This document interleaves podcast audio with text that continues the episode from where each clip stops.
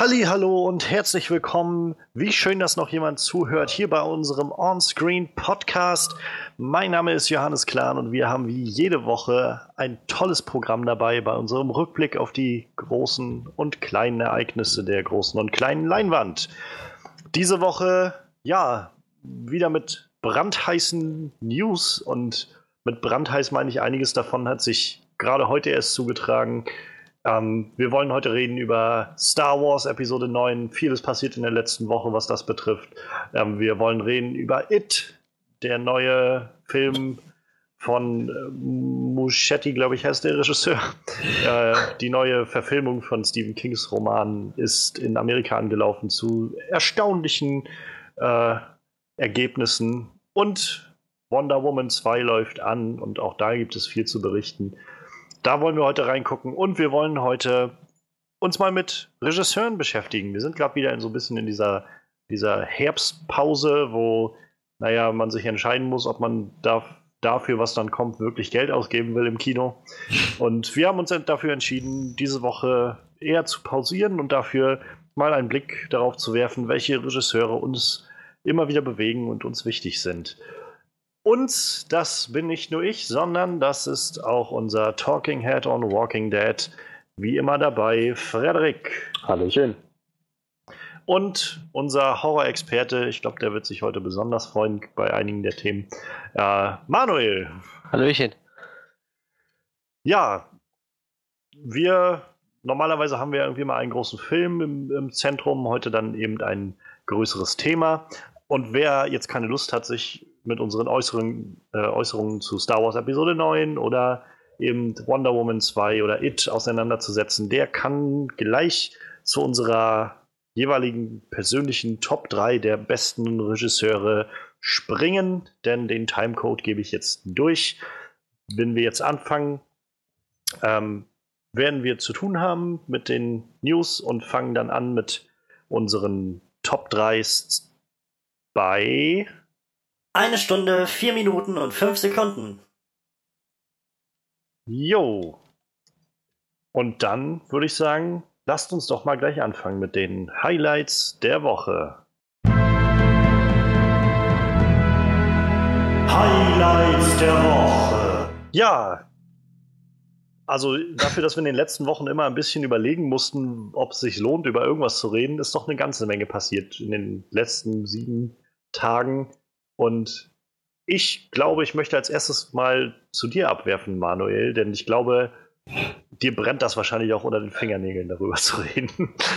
Ja, viel, Was viel hast du dir rausgesucht? Ja, das, das Schlimmste ist ja so, ich kann jetzt halt drüber reden, aber das hilft mir nichts. Gucken kann ich denn erst in zwei Wochen.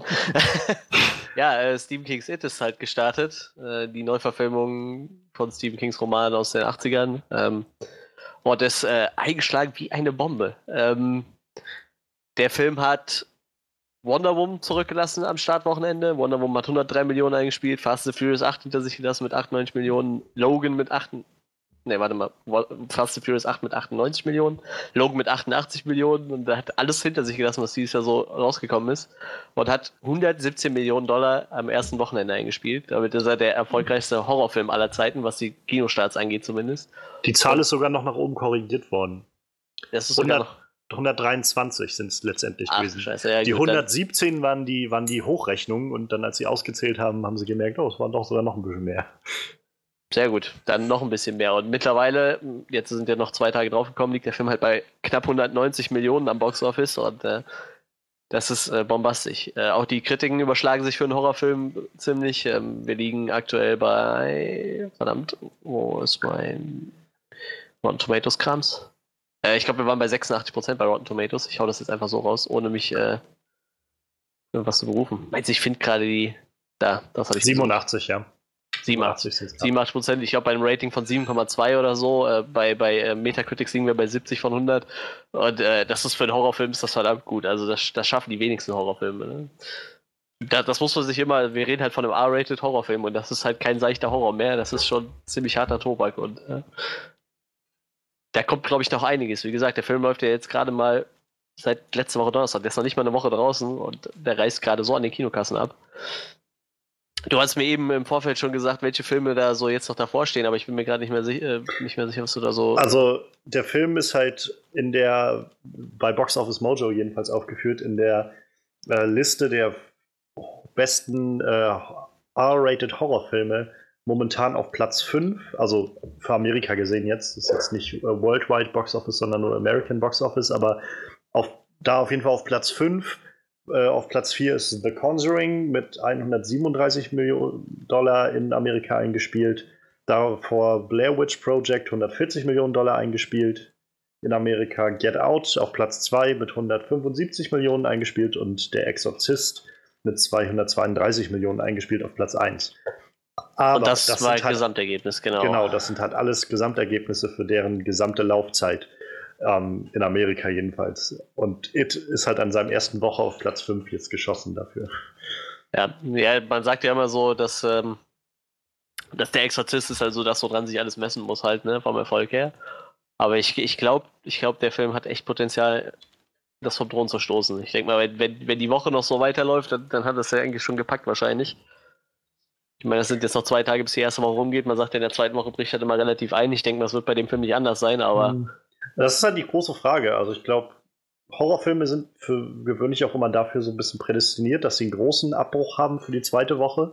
Mhm. Aber also ich, ich meine, bei uns startet er ja sowieso erstmal in den nächsten zwei Wochen noch nicht. Ähm, aber ich glaube, für Amerika wird es interessant werden, gerade dadurch, dass jetzt ja auch einiges, ähm, also einige Leute den Film auch nicht sehen konnten, einfach durch die momentanen Bedingungen in Amerika durch ja. äh, den Hurricane, der jetzt gerade in Florida war und äh, da auch irgendwie das halbe Land kein, also der halbe Bundesstaat irgendwie keinen Strom hatte und so und viele da auch nicht hin konnten. Es ist die Frage, ob das nicht vielleicht nächste Woche sich dann nochmal mehr zeigen wird. Und ich meine, nach dem, was man so hört, hat der Film halt auch echt gutes, gute so Mund-zu-Mund-Propaganda irgendwie, dass viele Leute, die da drinnen waren, halt rauskommen und sagen, weißt du was, das sollte man gesehen haben. Und ja. das ist halt schon echt krass. Also wie gesagt, für einen Horrorfilm beeindruckend. Ja, ich bin mal gespannt. Ich, ich, weiß nicht, von was für einem Einbruch man da so redet in der zweiten Woche, aber. Ich, der, wo war Exorzist? Wo stand der Exorzist? Also, der steht halt bei, momentan bei 232 Millionen Dollar für Lifetime Growth in Amerika. Ich weiß halt nicht, ob das jetzt schon angepasst ist an so Inflation ja. oder ob das äh, noch nicht ist. Gute Frage. Ja, aber ich denke mal, ich glaube, die Chance ist relativ gut, dass er das doch kriegt.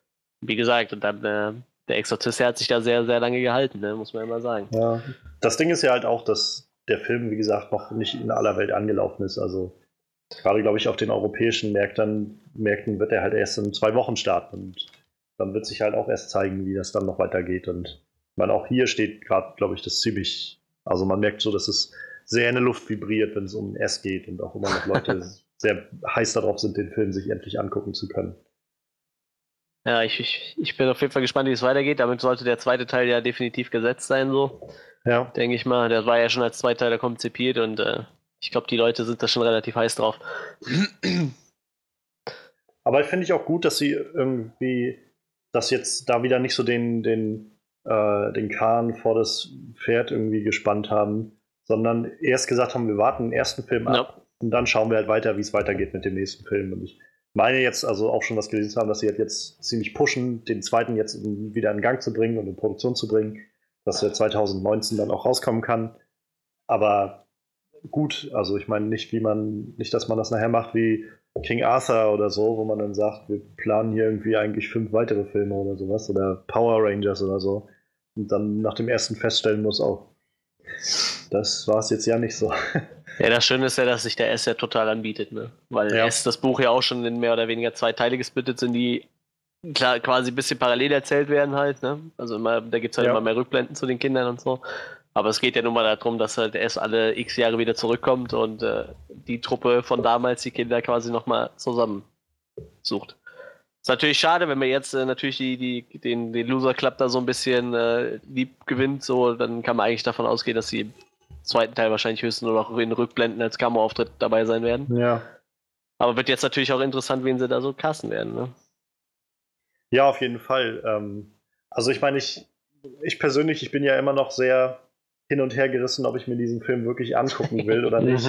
Mhm, mhm. das, das Ding ist halt, was ich halt so viel höre, gerade nachdem das jetzt raus ist, ist halt, dass, dass so viele Leute loben, wie toll diese ganzen Kinder, also diese ganze Losers Club sein soll, wie sehr einem der so ans Herz wächst, so, weil das halt genau dieses Feeling sein soll, was halt so ein bisschen bei Stranger Things halt schon so angerissen und vorbereitet wurde, wo man halt das Gefühl bekommen hat von, ja, es ist halt irgendwie schon schon so, so sind halt alles Freunde, die da irgendwie zusammenkommen und auch so eine gewisse Coming-of-Age-Story, die da irgendwo drin steckt. Auf der anderen Seite hört man halt auch einfach nur, dass Bill Skarsgård äh, halt schon sehr anders läuft als der, also als Pennywise schon sehr anders ist als der Pennywise, den man von Tim Curry gesehen hatte. Ähm, Tim Currys Pennywise war ja, glaube ich, auch so ein bisschen abgedrehter und so ein klein bisschen auch, weiß ich nicht, witziger gemacht oder so auf jeden Fall soll der halt wesentlich gruseliger auch und düsterer angelegt sein. Und das ist es halt, was mir immer noch zu denken gibt. ich, äh, ich weiß es, also ich weiß noch nicht, ob ich mir den angucke. Ich muss da noch mal lange drüber nachdenken. Es ist halt schwer, irgendwie so diesen tollen ganzen Berichten, die man davon so hört, aus dem Weg zu gehen und das auch völlig abzuhaken. Aber ich bin halt einfach nicht so der Horrorfan, deshalb weiß ich noch nicht. Mhm. Ich freue mich aber trotzdem sehr, dass der Film so eingeschlagen ist. Also, das ist irgendwie eine tolle Sache. Auch wieder, finde ich, ein sehr, sehr gutes Beispiel dafür, dass, ähm, dass Remakes funktionieren können. Und äh, das finde ich ist zum Beispiel ein sehr gutes Zeichen, das man setzen kann dafür. Und wo man sich jetzt auch immer mal wieder darauf beziehen kann, um zu sagen, es ist nicht so einfach, als dass man sagt, Remakes sind immer schlecht oder Sequels sind immer schlecht oder sonst was, sondern es kommt halt darauf an, wer sich damit beschäftigt und wie viel, wie viel Arbeit man da reinsteckt. Ja, und halt die Leute haben halt auch drauf gewartet. Ne? Ich meine, klar ist der, der Tim Curry S-Film, der war halt sehr beliebt, aber es war halt auch nur ein Fernsehfilm im Endeffekt. Ne? Naja. Dementsprechend war der halt in bestimmten Facetten, wenn du zum Buch siehst, relativ runtergekocht so. Ich würde jetzt nicht unbedingt sagen, dass Tim Currys Charakter lustig war. Er hat sich halt benommen wie ein Clown. Ne? Ich meine, ja, also ich meine, Leute lustig locken so, aber vielleicht das falsche Wort, aber halt anders so, so ein bisschen. Ja, ja. Aber ich habe jetzt aber auch gelesen, dass äh, so, so ein Bericht, dass der, der äh, Bill Skarsgård sich äh, intensiv mit dem Charakter von Tim Curry auseinandergesetzt hatte, halt, ne? Und mhm. im Vorfeld auf die Rolle. Und äh, also es gibt schon so ein paar Szenen mit so einem Trailer, wenn man die sieht, also das ist schon sehr stark davon inspiriert. So, das, ich finde das schön. Auch die Eröffnungssequenz, so die ist ja, die ist quasi eins zu eins übernommen, mehr oder weniger, ne? Bis auf die Szene, wo er dann mit dem Kopf irgendwo gegen, gegen die äh, Absperrung da rennt, aber die haben sich schon sehr, sehr original dran gehalten. Das ist schön. Wisst ihr, wisst ihr wann äh, der erste Film, also dieser Fernsehfilm, rauskam? 89 oder so. Der muss, der muss 80er sein, auf jeden Fall. 1990. 90, okay. Und damit okay, okay. genau 27 Jahre ja. vor dem jetzigen Film. Oh. Das heißt, es ist 27 Jahre später und Pennywise tritt wieder auf. Ja. Wie passend. War wahrscheinlich auch Absicht, denke ich mal. Irgendwie. Oh, das hat sich einfach so ergeben. Also Stephen King hat ja auch leider seinen Termin verpasst. So, ne? Das Buch ist ja noch ein Ticken älter. So, er hätte halt, ich glaube, vor zwei oder drei Jahren hätte er einen Nachfolger schreiben müssen. So. Hätte ich echt gern gesehen. Hätte ich gern gelesen, vor allem nicht gesehen, gelesen. Aber nun gut, er hat es jetzt verpasst. Jetzt. Hätte ich gern gesehen. So ein Buchhandel dran vorbeigehen. Das ist schön. Ja, lesen werde ich das nicht. Das ist nett. Warte, ich, das, das, Buch ist von 86, ja, dann hätte er 2013 hätte er dann nachlegen müssen. Das ist echt schade. Ich hätte es gern, wie gesagt, die Charaktere, die laufen in dieses Buch, ist ja unglaublich lang. Ich glaube 1250 Seiten oder so. Und diese Charaktere, die wachsen einem so ins Herz und das Ende, das ist so richtig traurig. Also mich hat das echt traurig zu Hause sitzen lassen so und ich hätte mir echt gewünscht, da käme noch was nach so. Hätte sich halt echt angeboten, 27 Jahre später eine Fortsetzung zu schreiben, ja. wenn es nur ein, eine Kurzgeschichte gewesen wäre oder so. Ist ein bisschen schade. Naja. Tja, also, was, was ich noch hinzufügen wollte, war generell, was neben den ganzen Rekorden, die du ja jetzt schon alle aufgelistet hast, irgendwie, also kommen halt noch so Rekorde wieder zu, dazu wie der beste Start eines Films im September in Amerika. Ähm, es ist der zweitbeste, also jetzt schon der zweitbeste, in Amerika jedenfalls für amerikanische Einspielergebnisse, zweitbeste Film, also einer Stephen King-Verfilmung, äh, am meisten eingespielt sozusagen. Was meint ihr, welcher ist der welcher hat noch mehr eingespielt? Warte, die reden gerade von Stephen King-Verfilmung? Stephen King-Verfilmung, der ist jetzt äh, auf 2 mit dem 123 äh, gerade. Äh, nur noch mehr hat, also der noch mehr hat, hat 136 eingespielt. Das könnte jetzt ja entweder nur Green Mile oder die Verurteilten sein, würde ich jetzt tippen. Ich sag jetzt Green Mile. Ich lege mich auf Green Mile fest. Das ist richtig. Das ist The Green Mile. Wow. Ja, die Verurteilten, der war, glaube ich, der hat sich, glaube ich, erst so nach und nach entwickelt. Hm. Ich glaube, das war nicht so ein. Der kommt jetzt der ins Kino und alle rennen hinfällen. Ja. Ne? Ja, ich glaube, der aber, war auch zu Anfang recht verpönt irgendwie so. Der hat halt erst später so einen, so einen Kultstatus aufgebaut und ist dann geschätzt worden für das, was er gemacht hat. Ja. Aber ja, also auch das irgendwie, der Film, also jetzt reißt gerade so Rekorde ein und, und baut irgendwie neue Rekorde auf. Es ist der zweitbeste Start eines R-Rated-Films nach Deadpool. Und äh, wie gesagt, auch da muss man immer noch so ein bisschen in Betracht beziehen, dass halt, wie gesagt, Harry Kane ist gerade los und Leute haben auch noch andere Dinge im Kopf gehabt, als jetzt dieses Wochenende ins Kino zu gehen in Amerika. Also es ist schon, ist schon echt interessant, was, was dieser Clown irgendwie alles in Bewegung setzt. Und auch da kann ich halt nur denken, was für eine grandiose ja, Kampagne, so, also Marketingkampagne, die gefahren haben. Das war halt genau das, was sie irgendwie dafür brauchten, denke ich. Also, wenn ich daran denke, die Trailer waren halt schon sehr eindringlich und wirklich gut gemacht. Sie haben mich schon ziemlich abgefreakt, aber genau das soll es halt wahrscheinlich auch sein. Und naja, ich meine dann diese ganzen Nummern, ich, so mit, mit Balance, die dann in der Stadt irgendwo ausgehangen wurden. Und, und also irgendwie über Clowns wurde halt dann noch viel geredet. Und wäre jetzt auch interessant, wenn sich dann herausstellt, dass diese Killer-Clowns, die letztes Jahr so durch ganz Welt liegen, alles von Warner Brothers bezahlt wurde. naja. Ja, stimmt, aber das war auch danach schnell wieder weg, ne? Auf einmal waren die alle wieder verschwunden. War halt so kurz, ich glaube letztes Jahr auch so um die Zeit irgendwie, so um ja, Halloween herum. Und dann war es halt irgendwie mal vorbei. Aber das, ich wäre traurig, wenn Warner Brothers die bezahlt hätte, weil die haben wirklich Menschen verletzt. Das glaube ich nicht. Also ich, also ich glaube es generell nicht, dass das irgendwie Leute davon waren. ähm, wenn das tatsächlich so wäre, würde ich eher raten, dass das halt, dass sie vielleicht mal irgendwie einen oder zwei bezahlt haben und dann das auf einmal so was losgetreten hat, dass lauter Leute gesagt haben, oh, das muss ich auch tun oder so. Aber selbst dann, ich glaube es nicht, dass Warner Bros. das gemacht hat. Ich habe von den Top 10 Filmen bei IMDb immer noch nur 5 gesehen. Ich sollte das meinen dann. Es ist aber auch IMDb. Also ich, ich kümmere mich ehrlich gesagt einen Scheiß um IMDb. Ich habe heute noch in unserer Vorbereitung auf die Regisseure mir so ein paar Listen angeguckt bei IMDb über Top-Regisseure und da war dann so relativ irgendwo in der Top 10 war Michael Bay mit dabei und Roland Emmerich und halt dann auch so mit so Passagen dazu geschrieben, so von wegen, die enttäuschen halt nie und sowas. Denke, ganz ehrlich, das sind halt einfach nur so Fanmeinungen. So. Es ist halt nett gedacht und irgendwie schön, dass es so ein Portal gibt für, für halt Fans, wo man sich darüber austauschen kann, aber ich nehme das jetzt nicht für voll, wenn ich das da lese bei IMDb. Ja, doch, ich muss schon sagen, also diese Top 100 Greatest Movies of All Time, da, da ich gibt halt keine Liste, die irgendwie da rankommt, so an die IMDb-Liste so. Also da werden schon viele gute Filme dabei sein, das will ich halt nicht sagen, so, aber. Es ist auf jeden Fall kein Michael Bay-Film in den Top 10. Beruhigend. ja, ist halt die Verurteilung, ist halt fast auf jeder Liste auf Platz 1. Ja, ja, das stimmt. Ist halt so. Und der Pate, der ist halt meistens direkt dahinter so. Der erste, der zweite. Habe ich auch nie gesehen muss ich gestehen, der Pate. Oh. Kann ich nur empfehlen. Ja, die ersten zwei, die haben mir viel empfohlen. Die sagten, der dritte, der wäre nicht mehr ganz so geil, habe ich gehört, aber. Ja, das dritten habe ich auch noch nicht gesehen. Und ja, man hört immer wieder, dass der dritte halt nicht mehr ganz so toll sein soll, aber auch der soll eigentlich noch verhältnismäßig ja, sein. Ja, mit Sicherheit. Halt nur nicht so herausragend wie, wie die ersten zwei.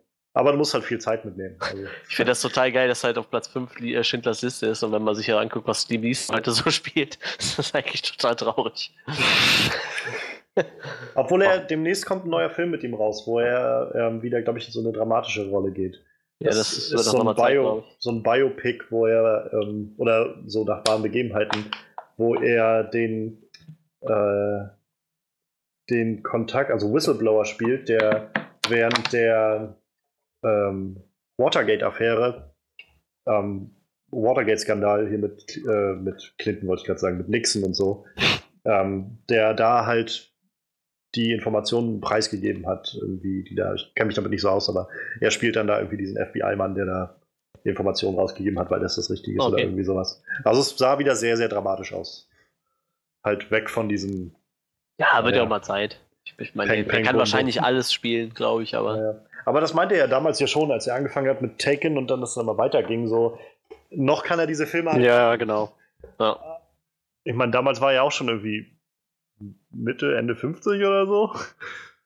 Aber das ging halt noch. Obwohl man dann so, wenn man Taken 3 oder so, diese, wie gesagt, bei, bei den Honest Trailern machen sie auch immer wieder gerne Witze darüber, mit so 14 Cuts oder so, ja. über so einen, so einen Zaun springt. Irgendwie. Anders geht's dann halt auch irgendwann nicht mehr. Ja, was meinst du denn, Freddy? It? Ist, ist, ist es was für dich? Es kommt nicht mal in Frage. Das ist. Tut mir leid. Ich meine, so, so gern ich auch was Gutes von Stephen King sehen würde, vor allem nach The Dark Tower, denke ich so, sechs bis acht Wochen Schlaflosigkeit ist es dann auch nicht wert. So, es, es sieht halt verdammt gruselig aus. Die Trailer sind super, super gut gemacht. Ich habe auch die halt das Marketing mitbekommen. Sehr, sehr gut aufgezogen. Die Musik ist der absolute Terror. So, mhm. Aber ah, ich glaube, es wäre eine unheimlich, unheimlich, eine unheimlich gute Erfahrung im Kino, aber ich, ich würde einen hohen Preis dafür zahlen müssen und das ist mir, glaube ich, nicht wert. Guck, guck ihn doch einfach, wenn es richtig schön Sonnenschein ist, setzt du dich raus in den Garten und guckst ihn auf dem Handy oder so. ja, das wäre eine Möglichkeit, das könnte ich tun. Das geht vielleicht. Mit ein paar Freunden so, dass das lustig ist. Dann geht's vielleicht. Ja, aber dann müssten diese Freunde auch die nächsten sechs bis acht Wochen an meinem Bett Wache halten. In Clowns-Kostüm. das genau nicht. Ja, also, nee, ich werde mir wahrscheinlich nicht angucken, aber es freut mich auf jeden Fall zu hören, dass die Leute, die ihn gesehen haben, eine gute Meinung davon haben. Das, das finde ich, das ich sehr gut. Ja, ich meine, gerade mit so Dark Tower, also das waren ja so die zwei wirklich großen Stephen King-Verfilmungen, die dieses Jahr anstanden. Und nach der großen Enttäuschung von Dark Tower, da hast du schon recht, irgendwie schön, dass man dann hört, okay, das andere war wenigstens gut. Mhm. Ja, genau. Ich habe hier gerade eine ne schöne Liste gefunden bei Collider, wo sie die ganzen Schauspieler von dem Bluesers Club interviewt haben und quasi jeder von denen mal gesagt hat, wen sie gerne hätten als Schauspieler für mhm. ihre Erwachsenenform. Ja. Und äh, die nennen dann unter anderem, also der eine würde zum Beispiel gerne Christian Bale sehen als seine erwachsene Form. äh, der etwas dickere möchte gerne Chris Pratt haben. Naja. Die, das Mädel, die Beverly, möchte gerne von Jessica Chastain äh, dargestellt werden. Ähm, der ähm, von der Finn Wolfhard, auch von Stranger Things, möchte gerne von Bill Hader dargestellt werden. Der, äh, der schwarze Junge möchte gerne von Chadwick Boseman gespielt werden, in der größeren Variante. Jo Joseph Gordon-Levitt wird mit reingeworfen von denen. Und noch ein etwas unbekannterer Sitcom-Schauspieler, glaube ich, ist das hier, oder Serienschauspieler. Aber fand ich irgendwie ganz witzig, das zu sehen, wen die so sich gerne vorstellen für ihre Fortsetzung als ihr erwachsenes Ich. Und das ja, wäre ein das verdammt stimmt. krasser Cast, wenn die die wirklich alle so zusammenkriegen würden, wie die sich das vorstellen. Das stimmt allerdings. Ja. Naja. Mal gucken, wie gesagt, was bei uns so wird, wenn der Film dann hier anläuft. Und wie wir dann alle irgendwie uns dazu positionieren. ähm, Freddy, was hast du dir denn rausgesucht für heute? Ich dachte, es wäre mal erwähnenswert, dass der Deal endgültig steht mit Patty Jenkins für Wonder Woman 2. Nachdem der erste Wonder Woman-Film dieses Jahr ja ein ziemlicher Erfolg geworden ist. Wir haben ihn auch gesehen, fanden ihn, fanden ihn wirklich, wirklich gut, er hat es verdient. Verdient ist auch schon das Stichwort, er hat eine ganze Menge Geld, Geld eingespielt. Und ähm, dementsprechend hat sich jetzt Warner gedacht, don't Never Change a Winning Team. Patty Jenkins hat es schon mal gut hingekriegt. Sie wird es dann wohl auch nochmal. Sie, sie ist dann wohl auch am besten qualifiziert für die Fortsetzung, was ich gut nachvollziehen kann. Und ähm, weitere Zahlen, die bekannt gegeben wurden, waren eben, war eben ihr Gehalt, das Budget, das für sie als, als Regisseurin bereitgelegt wurde. Das rangiert wohl so irgendwo zwischen 7 und 9 Millionen Dollar, was wohl für ein Regisseurgehalt recht ordentlich ist. Oh ja. Ja, und äh, genau, also das, das sind dann auch schon die Sachen, so, ich, ich finde, wenn sie das gut macht, dann hat sie auch ein dickes, einen dicken Gehaltscheck verdient. Ich finde es überhaupt erstmal gut, dass sie sie für die Fortsetzung wieder ranholen. Es ist natürlich immer ein bisschen die Gefahr zu sagen, weil es einmal geklappt hat, muss es nicht unbedingt nochmal klappen. Aber wie gesagt, wenn nicht sie, wer dann? Ich glaube, sie haben damit schon eine richtige Entscheidung getroffen. Und ähm, ja, ich, also ich bin, ich bin auf jeden Fall zuversichtlich, was den nächsten Wonder Woman Teil angeht. Wie sieht das bei euch aus? Haltet ihr Patty Jenkins, also haltet es für, für eine gute Idee, Patty Jenkins nochmal ins Boot zu holen und für die Gage? Also ich persönlich finde, das ist eine, eine gute Sache. Ich habe das auch, also ich habe nicht damit gerechnet, dass es das nicht so kommen würde, weil, also ich meine, die, Verhand, äh, die, die Verhandlungen gingen ja dann doch rechtzeitig auch schon nach Wonder Woman dann los. Und äh, ich meine, interessant, dass es dann doch noch bis jetzt gedauert hat, bis es dann der Deal fertig gemacht wurde. Wahrscheinlich könnte man dann raten, dass äh, da dann auch eine sehr harte Strategie beim Handeln hinterstand, aber gerade mit einem Film, der jetzt diesen Sommer halt 816 Millionen Dollar weltweit eingespielt hat, ähm, ist das, glaube ich, schon ein gutes Druckmittel von Seiten Patty Jenkins aus, dass sie halt sagen kann, ihr wollt mich dafür haben, ja. Also kommt mir gefällt nicht mit so einem billigen Ding hier. Ähm, Money. Und naja, also ich meine, ich, es, ist, es ist eine schöne Sache. Und ich meine, insgesamt, Patty Jenkins hat, wie gesagt, wie du auch schon sagst, Freddy, einen guten Job gemacht, finde ich. Ja. Ähm, was, was ein gutes Ding ist. Also gerade diese Heraushebung, wie Wonder Woman dargestellt war, war halt wirklich wirklich gut und auch die Inszenierung war halt toll. Bis, also wir haben damals ja drüber geredet, hört auch da sonst noch mal in unseren Podcast rein. Aber im dritten Akt ist es halt manchmal ein bisschen, naja, war das ein bisschen das, was ich eigentlich von Zack Snyder erwarte, viel Krachbum und CGI und so.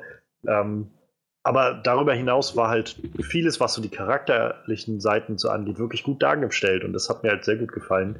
Und ich glaube, vieles hat damit zu tun, dass Patty Jenkins halt eine sehr talentierte Regisseurin ist, was das angeht dass sie halt eine Ahnung davon hat, wie man sowas gut in Szene setzt, wie man Charaktere gut rumbringt, wie man auch gut Weiblichkeit darstellt, wie man halt auch mit einem weiblichen Charakter angemessen umgeht.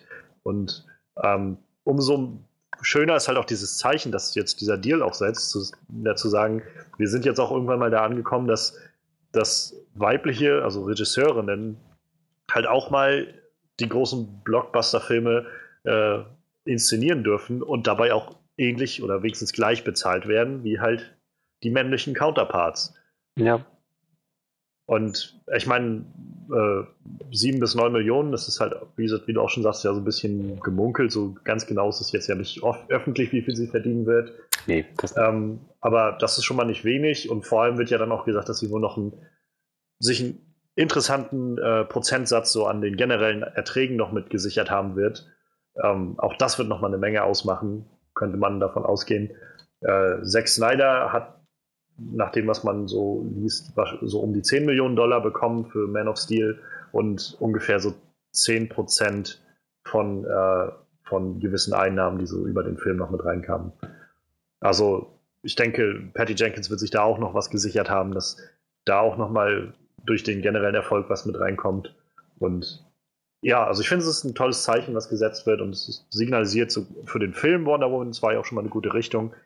Aber wie gesagt, auch einfach, das wird, glaube ich, eine gute Sache. Also so generell kann das vielleicht mal auch ein bisschen einen Wendepunkt antreten in Hollywood. Durchaus. Manuel, was meinst du? Ja, ich meine, abzusehen war es ja, dass sie, dass sie das Ruder da wieder übernimmt, ne? Und dass sie jetzt ein anständiges Gehalt dafür kriegt, äh, ich meine, bei dem Erfolg vom, vom ersten Teil war es abzusehen und ich glaube, ich wäre auch nicht, ich hätte da auch drauf bestanden, wäre nicht mit weniger nach Hause gegangen. So. Ähm, wenn der zweite genauso gut wird und es wird noch einen dritten geben, wird es wahrscheinlich da auch nochmal ein Schüppchen draufschlagen können.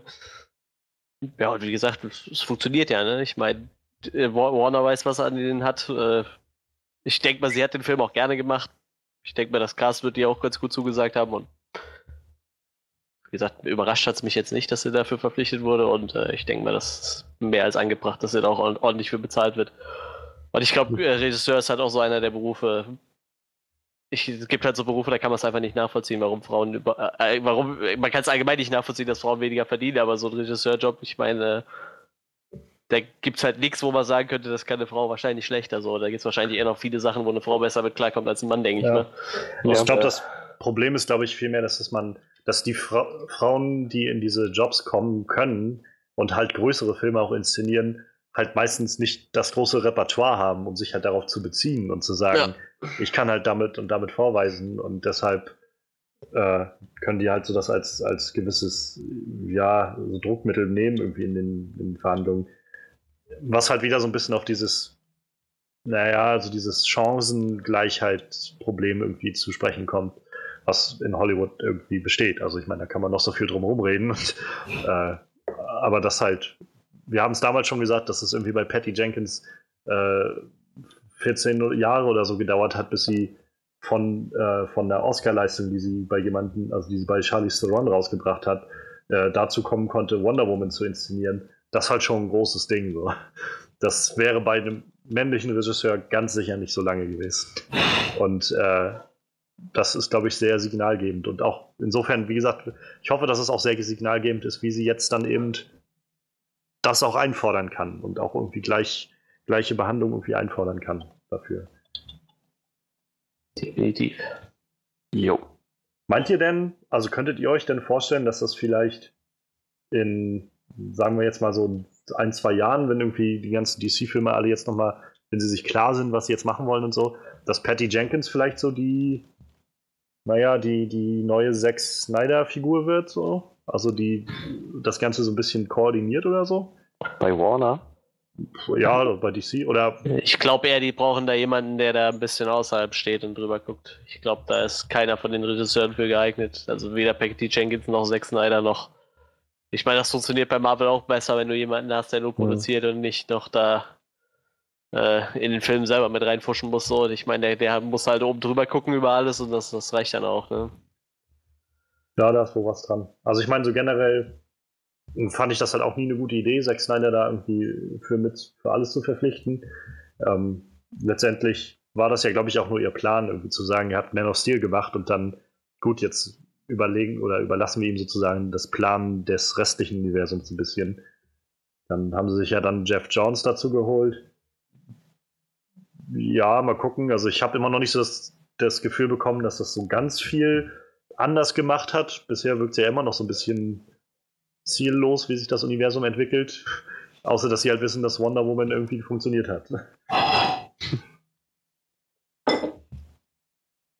Aber mal gucken, wie, das, wie sich das dann noch entwickelt. Also, ähm, nächstes Jahr steht ja letztendlich bloß äh, Aquaman an. Oh ja. Und Wonder Woman hat, äh, Wonder Woman 2 hat momentan den geplanten Starttermin vom 13. Dezember 2019, also in zwei Jahren dann. Ja, das passt doch. Mhm. Und der soll, glaube ich, auch wieder in den, äh, also wieder in der Vergangenheit irgendwo weiterspielen und in Amerika. Ich meine, irgendwas gelesen von den 80er Jahren oder so in Amerika, aber ich, da will ich mich jetzt mal nicht festnageln. Also ich, aber es ist auf jeden ja. Fall nochmal so ein Film, der wieder in der Vergangenheit spielt. Wahrscheinlich wieder so ein Kapitel irgendwie dafür. Ähm, vor ihrem ganzen Justice League-Dingen.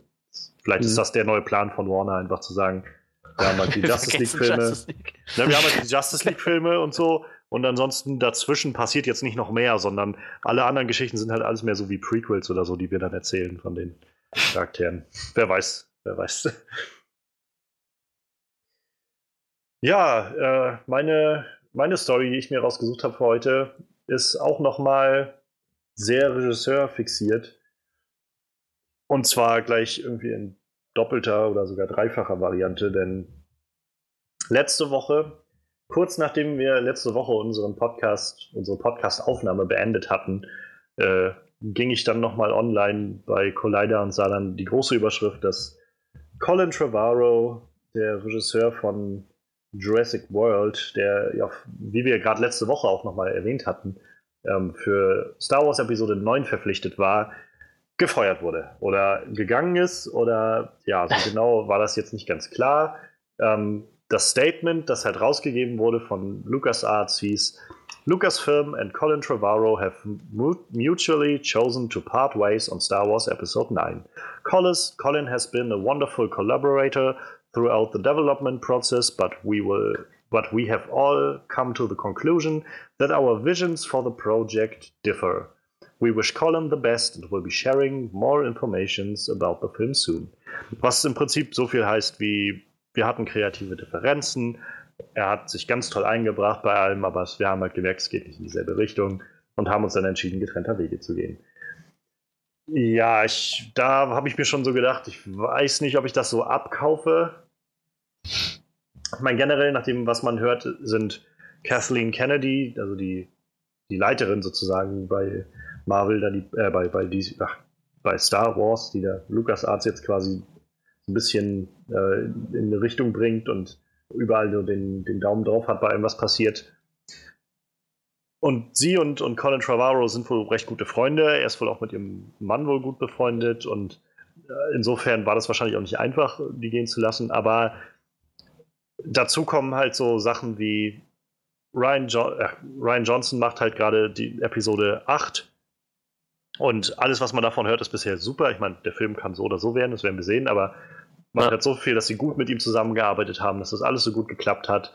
Man, äh, man hört ganz viel, dass er tolle Ideen hatte und das alles in eine tolle Richtung gebracht hat und trotzdem mit, mit den LucasArts-Leuten gut zusammengespielt hat. Und dann kriegt man halt so die Nachrichten von, äh, von Lloyd und Miller, Lord und Miller, die halt am Set von, ähm, von Han Solo Solo-Film irgendwie gefeuert wurden, weil das halt nicht funktioniert hat, so drei Wochen vor Drehschluss und weil die irgendwie eine andere Idee hatten, was sie da machen wollen. Und naja, und dann muss man das schon irgendwie noch in einem anderen Licht sehen, dass Colin Trevorrow jetzt gefeuert wurde, kurz bevor eigentlich die wirklichen Arbeiten an Episode 9 losgehen sollten. Ähm, sein letzter Film, den er jetzt gemacht hat, The Book of Henry, das war ja wieder, nachdem er Jurassic World hatte, noch ein kleinerer Film, war jetzt nicht wirklich gut angekommen. Der Film steht momentan bei 22% bei Rotten Tomatoes mit einem durchschnittlichen Ranking oder einer durchschnittlichen Wertung von 4,1 von 10. Viel, viel wurde Kritik daran geübt, dass der Film wohl sehr, sehr, ähm, ja, sehr, sehr unterschiedlichen Ton hat. Also, dass der so auf der einen Seite wie so ein Drama sein will, irgendwie so die erste Hälfte und danach einen sehr, sehr seltsamen Shift, irgendwie so eine sehr, sehr seltsame Wendung macht und dann auf einmal wie so ein Spy-Thriller irgendwie sein will oder sowas. Und gelobt wurde halt immer, dass es scheinbar schon ein interessantes Konzept dahinter gibt, aber insgesamt äh, war das wohl alles nicht so der Bringer. Und auch finanziell war das jetzt nicht so toll. Und, naja. Dazu kommt halt, man kann sich natürlich drüber streiten und ich meine, man, es lässt sich nicht damit diskutieren, dass Jurassic World ein wahnsinniger finanzieller Erfolg war. Man kann sich aber durchaus über die Qualität des Films streiten. Und äh, gerade was so Sachen angeht wie Charaterinszenierung oder Character Development, also so Charakterentwicklung über den Film hinweg, das sind so Sachen, wo man sagen könnte, ist er mit dem, was er da gezeigt hat, wirklich der Richtige, um diese große Star Wars Trilogie, diese neue, zum Schluss zu bringen, all diese Charakterenden irgendwie zufriedenstellend zu beenden. Ähm, ich für meinen Teil weiß, ich habe damals schon gedacht, als, als Colin Trevorrow bestätigt wurde für Episode 9, habe ich gedacht, okay, das ist interessant. Also ich fand Jurassic World jetzt okay, aber war jetzt nichts, wo ich gesagt hätte, das war jetzt der Wahnsinnsfilm des Jahres, wo ich irgendwie gesagt hätte, der Typ, der das gemacht hat, muss auf jeden Fall irgendwie eines der größten Franchises der Welt übernehmen. Aber naja, das war irgendwie scheinbar der Plan von Lucas Arts oder sie haben gesagt, das ist, was wir wollen. Gerade den heißen Shit-Regisseur, der gerade draußen ist, so uns, äh, uns anheuern und das haben sie gemacht. So. Und gerade nach Book of Henry ist jetzt nur Spekulation, es gibt halt keine äh, öffentlichen Meinungen dazu, aber gerade nach Book of Henry wäre jetzt die, naja, die, die Vorstellung nicht verkehrt, dass sie gesagt haben, vielleicht haben wir doch auf das falsche Pferd gesetzt mit Colin Trevorrow. Es hieß dann auch, dass er schon ein Skript vorgelebt hatte für den Film, das auch nicht so ganz in die Richtung ging, wie das, was LucasArts sich vorgestellt hat. Und unterm Strich kann ich mir halt gut vorstellen, dass sie einfach, dass LucasArts einfach gesagt hat, wieder, mit, gerade mit Blick auf das, was bei Han Solo passiert ist, wir wollen nicht nochmal an die Position kommen, dass wir während des Films irgendwann feststellen müssen, das funktioniert nicht. Wir sind jetzt nicht auf der gleichen, also irgendwie auf der gleichen Seite mit dem, was wir hier machen wollen. Das war's, wir müssen uns halt trennen. So habe ich persönlich das alles aufgefasst. Das war jetzt der Stand von letzte Woche Dienstag. Heute, also dann kam jetzt halt in der letzten Woche die großen Diskussionen los, wer wird dann das jetzt übernehmen? Wie soll das denn jetzt weitergehen? Heute äh, gehen viele, vielfach wurde der Name Ryan Johnson immer wieder gesagt. Es hieß so, was wär, könnte Ryan Johnson nicht einfach, wenn er jetzt schon Episode 8 macht und die so zufrieden damit sind, das Ganze wieder noch weiterführen, den nächsten Film machen. Gestern gab es die ersten Meldungen, dass Ryan Johnson wohl in einem Interview sowas gesagt hätte, wie er es eigentlich nicht so wirklich daran interessiert. Und heute kam dann die große Meldung, gerade kurz bevor wir hier angefangen haben zu, aufzunehmen, von Star Wars, also der offiziellen Star Wars-Seite, Kathleen Kennedy, die gesagt hat, J.J. Abrams, who launched a new era of Star Wars with The Force Awakens in 2015, is returning to complete the sequel trilogy as writer and director of Star Wars Episode 9. Abrams will co write the film with Chris Terrio. Star Wars Episode 9 will be produced by Kathleen Kennedy, Michelle Ridgevan, Abrams, Bad Robot and Lucasfilms. Kathleen Kennedy hat gesagt, with Force Awakens, JJ delivered everything we could have possibly hoped for, and I'm so excited that he is coming back to close out this trilogy. Das heißt, der momentane aktuelle Stand ist, J.J. Abrams wird zurückkehren zu Star Wars, nachdem er Episode 7 schon gemacht hat, Force Awakens, und die Trilogie beenden, die angefangen wurde. Chris Terrio wird scheinbar auch mit am Drehbuch mitschreiben. Ähm, Chris Terrio hat, wenn ich mich gerade nicht sehr täusche, auch mitgeschrieben gehabt an, äh, an den letzten Ben Affleck-Filmen, die so rauskamen. Ähm, Argo, genau dafür hat er auch, also da, der Film hat ja auch einen Oscar gewonnen. Ähm, er hat an Batman wie, äh, gut, er hat das ein bisschen sehr gemischtes, äh, so Batman wie Superman hat er mit reingeschrieben. Argo hat er mitgeschrieben, das war sehr gut. Ähm, Justice League hat er irgendwie mit, mit reingeschrieben, das ist noch nicht so ganz klar. Also, ja, das ist momentan der Stand, den wir haben. Und äh, ich würde auch gerne von euch wissen, was, was haltet ihr davon? Also, was haltet ihr von kein Colin Trevorrow, dafür aber J.J. Abrams wieder zurück? Und was haltet ihr überhaupt davon, von all dem, was da gerade passiert bei Star Wars? Das ist ja jetzt nicht das erste Mal, dass man sich scheinbar von einem Regisseur trennt, von dem man eigentlich dachte, man will ihn doch haben. Naja, wenn es nicht läuft, läuft es halt nicht, ne? Ich meine, besser so, als äh, den Film mit dem durchzuziehen und dann mit der Scheiße so, ne? Und J.J. Abrams? J.J. Abrams ist gut. Finde ich super. Bei mir äh, könnten sie gerade auch noch den für den nächste, für die äh, jetzt kommende Episode rausschmeißen und J.J. Abrams guckt nochmal über den Film drüber, so ist mir auch egal. Also J.J. Abrams ist immer gut. Also ich finde J.J. Abrams ist definitiv gut. Ich war nur nicht so begeistert von seinem Zugang, von seiner, ja, von seiner Vorstellung, die er dann umgesetzt hat mit Star Wars Episode 7. Irgendwie hätte schlimmer sein können, aber hätte auch wesentlich besser sein können, fand ich. Deswegen weiß ich jetzt nicht. Ich sage ja immer, wenn einmal was schiefgegangen ist, dann hat, haben die Filmemacher die Möglichkeit, auf die Kritik zu hören, dementsprechend Verbesserungen durchzuführen. Aber das ist halt nicht immer gegeben. So, ich weiß nicht, inwiefern J.J. Abrams jetzt seine Schlüsse daraus zieht, wie die Fans auf Episode 7 reagiert haben. Wenn das Studio ihm sagt, das war alles, was wir uns jemals hätten erträumen können, dann bietet das, glaube ich, nicht gerade die sinnvollste Botschaft. Naja, ich meine, die Frage ist aber auch, ob die jetzt, ob das Studio sagen kann in so einer öffentlichen Ankündigung, ja, ähm, wir wissen, das war jetzt nicht so der Knaller. wir, ihr, ihr habt zwar alle gut Karten gekauft, aber wir äh, hatten eigentlich schon noch ein bisschen mehr Qualität erwartet, aber jetzt kriegt das hin. Ich glaube, das Studio muss dann auch irgendwie äh, ja irgendwie Stärke zeigen und Mut zeigen und Zuversicht zeigen in den Regisseur und einfach sagen, genau das wollten wir. Die, das, das ist halt die Frage. Sie können Zuversicht zeigen, indem sie sagen, der letzte Film war definitiv ein Erfolg, daran lässt sich nichts rütteln, so dass sie nicht unbedingt sagen, ja, der war perfekt, wir hätten es nicht besser machen können. Ich, ja, ich weiß nicht. Also ich verstehe deinen, deinen Standpunkt. Ich kann, glaube ich, verstehen, warum Star Wars so eine, so eine Botschaft halt sendet, die sie jetzt halt auch rausgebracht haben. Und ich meine, ich persönlich habe jetzt, also ich meine, ich habe nicht große Probleme mit Force Awakens. Ich finde halt einfach, also das, was auch öfters mal gesagt wird, so, es gibt halt viele Parallelen zu den ursprünglichen äh, Sachen, so, was ich jetzt nicht mega schlimm finde. Ähm, und wo ich auch immer denke, man sollte sich vielleicht auch dran erinnern, also ohne J.J. Abrams Arbeit an dem Film generell einwirken, da würde es wahrscheinlich diese neue Star Wars Trilogie in dem Sinne gerade nicht geben. Ähm, und ich glaube, er hat das halt schon gut hingekriegt, so dieses neue, diese neue Trilogie anzustoßen, zu beginnen. Ähm, ja, ich, ich freue mich sehr auf Episode äh, 8, weil ich glaube, dass Ryan Johnson eine ganz neue Richtung einschlagen wird mit all dem. Und ja, meine einzige, mein einziges Bedenken ist tatsächlich, wenn ich so höre, dass J.J. Abrams jetzt zurückkehrt. Naja, wie gesagt, J.J. Abrams wird dann derjenige sein, der das auch alles zu Ende führen muss und beenden muss und zufriedenstellend beenden muss. Und wenn es eine Sache gibt, die ich von J.J. Abrams erwarte, dann eigentlich, dass er, dass er das nicht so gerne macht, mit seinen, seine Mystery Box zu öffnen und uns das Geheimnis zu erklären, sondern eher immer noch so ganz viele Enden irgendwo offen lässt oder so. Und nicht, dass er sich nicht darauf einstellen kann auf ein Star Wars-Projekt und das werden sie ihm sicherlich auch sagen, dass er das machen ja, soll. Ja, aber, ganz genau.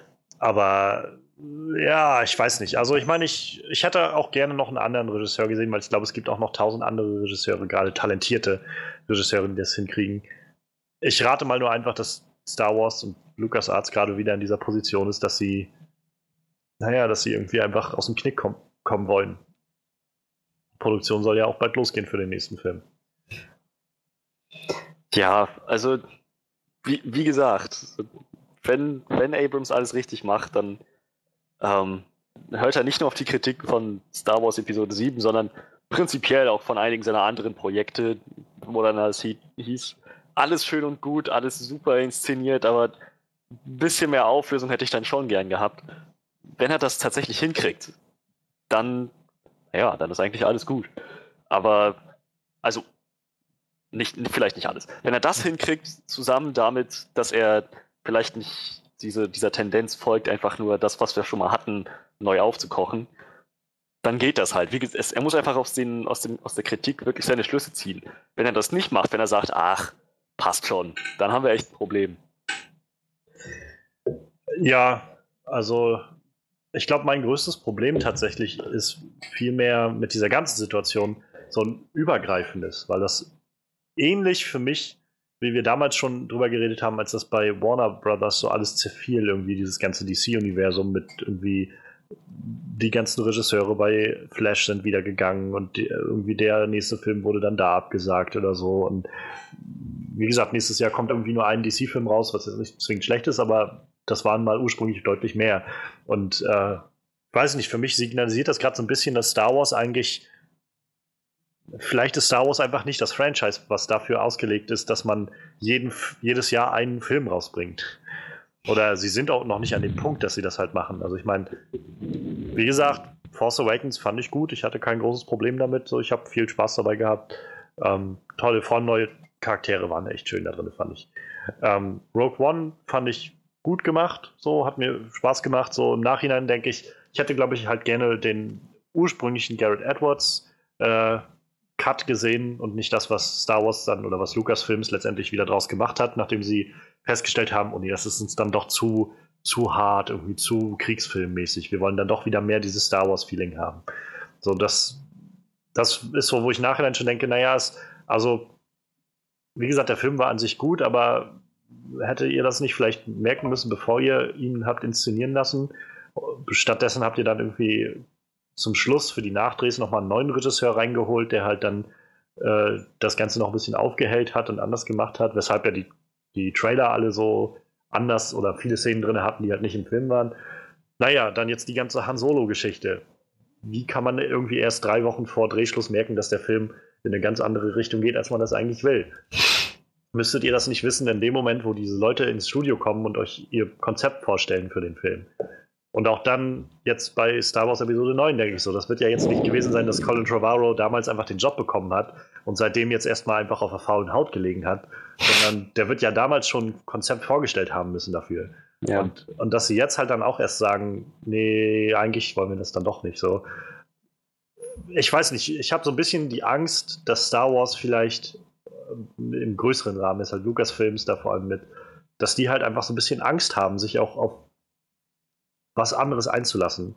Dass sie halt Angst davor haben, Star Wars, dass Star Wars nicht mehr Star Wars sein könnte, wenn man halt zu viel, naja, so Persönlichkeit der Regisseure oder sowas mit reinbringt oder zu viel andere, ja, andere Stilistiken, sag ich mal, so Genres mit reinbringen. Also, ich finde, ich glaube, man kann halt in diesem ganzen riesigen Star Wars-Universum, was es gibt, so viele tolle, spannende Geschichten erzählen, die alle total unterschiedlich voneinander sein können. Und ich fände es halt schade, wenn wir letztendlich Jahr um Jahr aufs Neue halt mit so einem 0815 Star Wars-Film rauskommen, Ja, weil, ja. weil sie halt Angst haben davor, dass vielleicht die Leute das nicht so sehr aufnehmen oder so.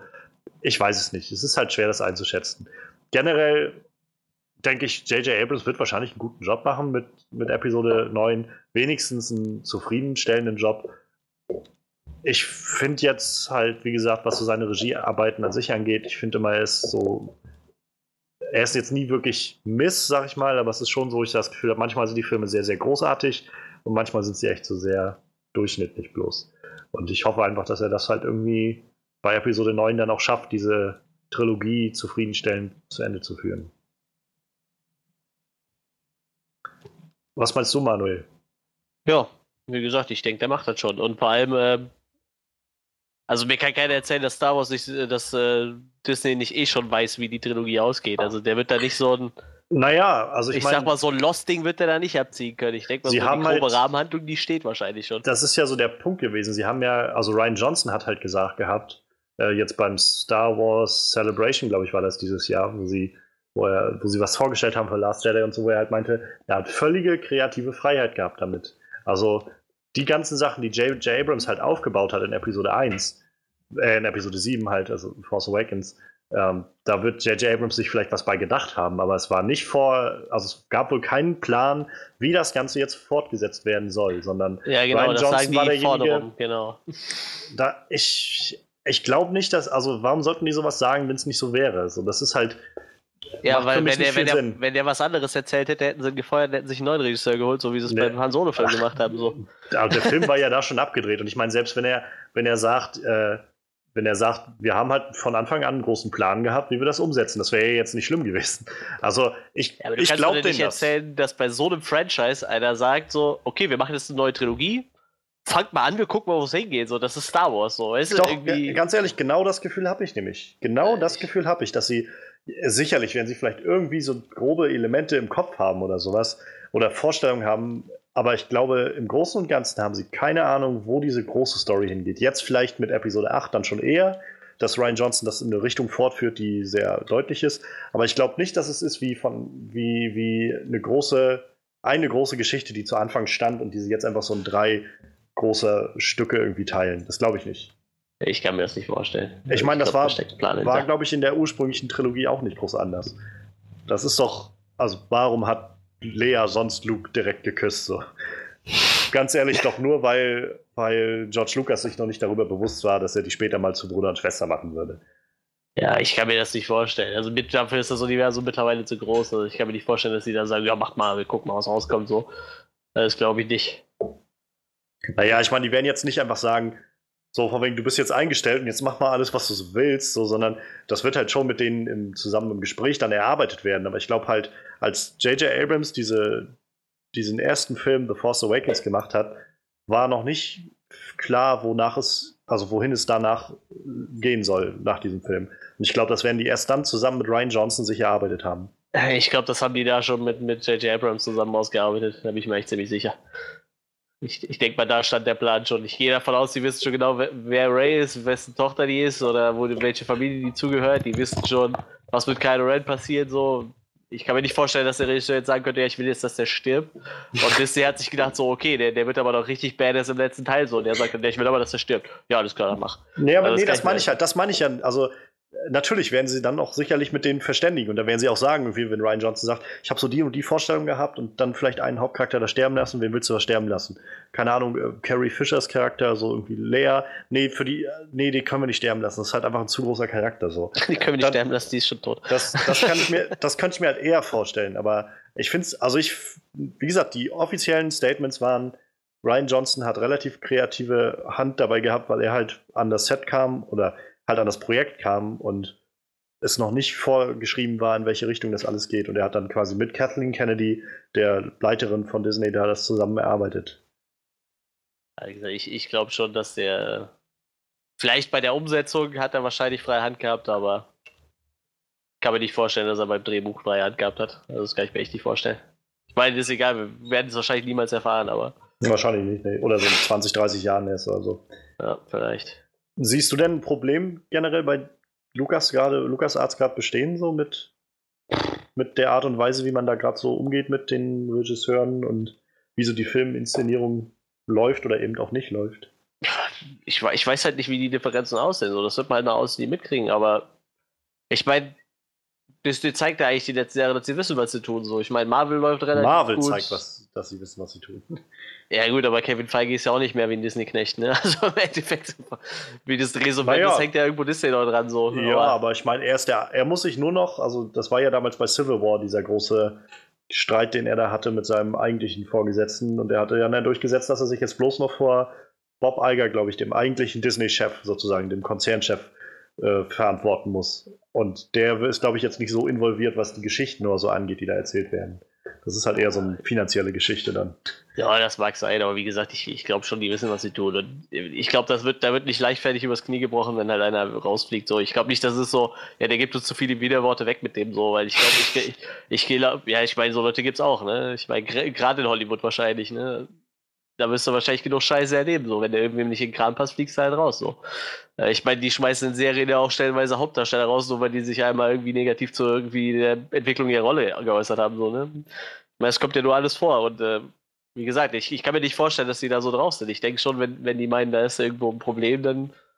Ja klar, gut, beim Han Solo-Film war es natürlich schon relativ krass, aber wenn halt wirklich irgendwas Gravierendes vorgefallen ist, dann ist es halt so, ne? Ja, aber ich meine, also deutet das nicht irgendwie auf ein strukturelles Problem hin, halt, dass man erst drei Wochen vor Drehschluss registriert, dass da was schief läuft oder eben registriert äh, jetzt wie bei, wie bei Rogue One irgendwie, nachdem der Film abgedreht ist, dass das irgendwie gar nicht so geworden ist, wie man das wollte und noch extra einen anderen Regisseur dafür braucht. Oder eben bei Episode 9 jetzt zum dritten Mal halt quasi an die Position kommt, wo man sagt, wir haben den vor zwei Jahren oder drei Jahren verpflichtet und merken jetzt, oh, das, was der uns den letzten drei Jahren alles vorgestellt hat, das wollen wir gar nicht. So, ist, ist das. Also eigentlich sollte das doch anders laufen. Ja gut, aber wenn, wenn sagen wir mal, der, der wie hieß der nochmal für, für Episode 9, der ursprüngliche Colin? Trevorrow. Ja, sagen wir mal, Colin Trevorrow kommt da hin, so, ja, ich habe mir das und das vorgestellt, die gucken da drüber und sagen so, ja, kannst du dich vielleicht ein bisschen so und so und so, er sagt, okay, und dann überarbeitet er halt, er hat ja noch, ich sag mal, vorsichtig noch ein bisschen Zeit.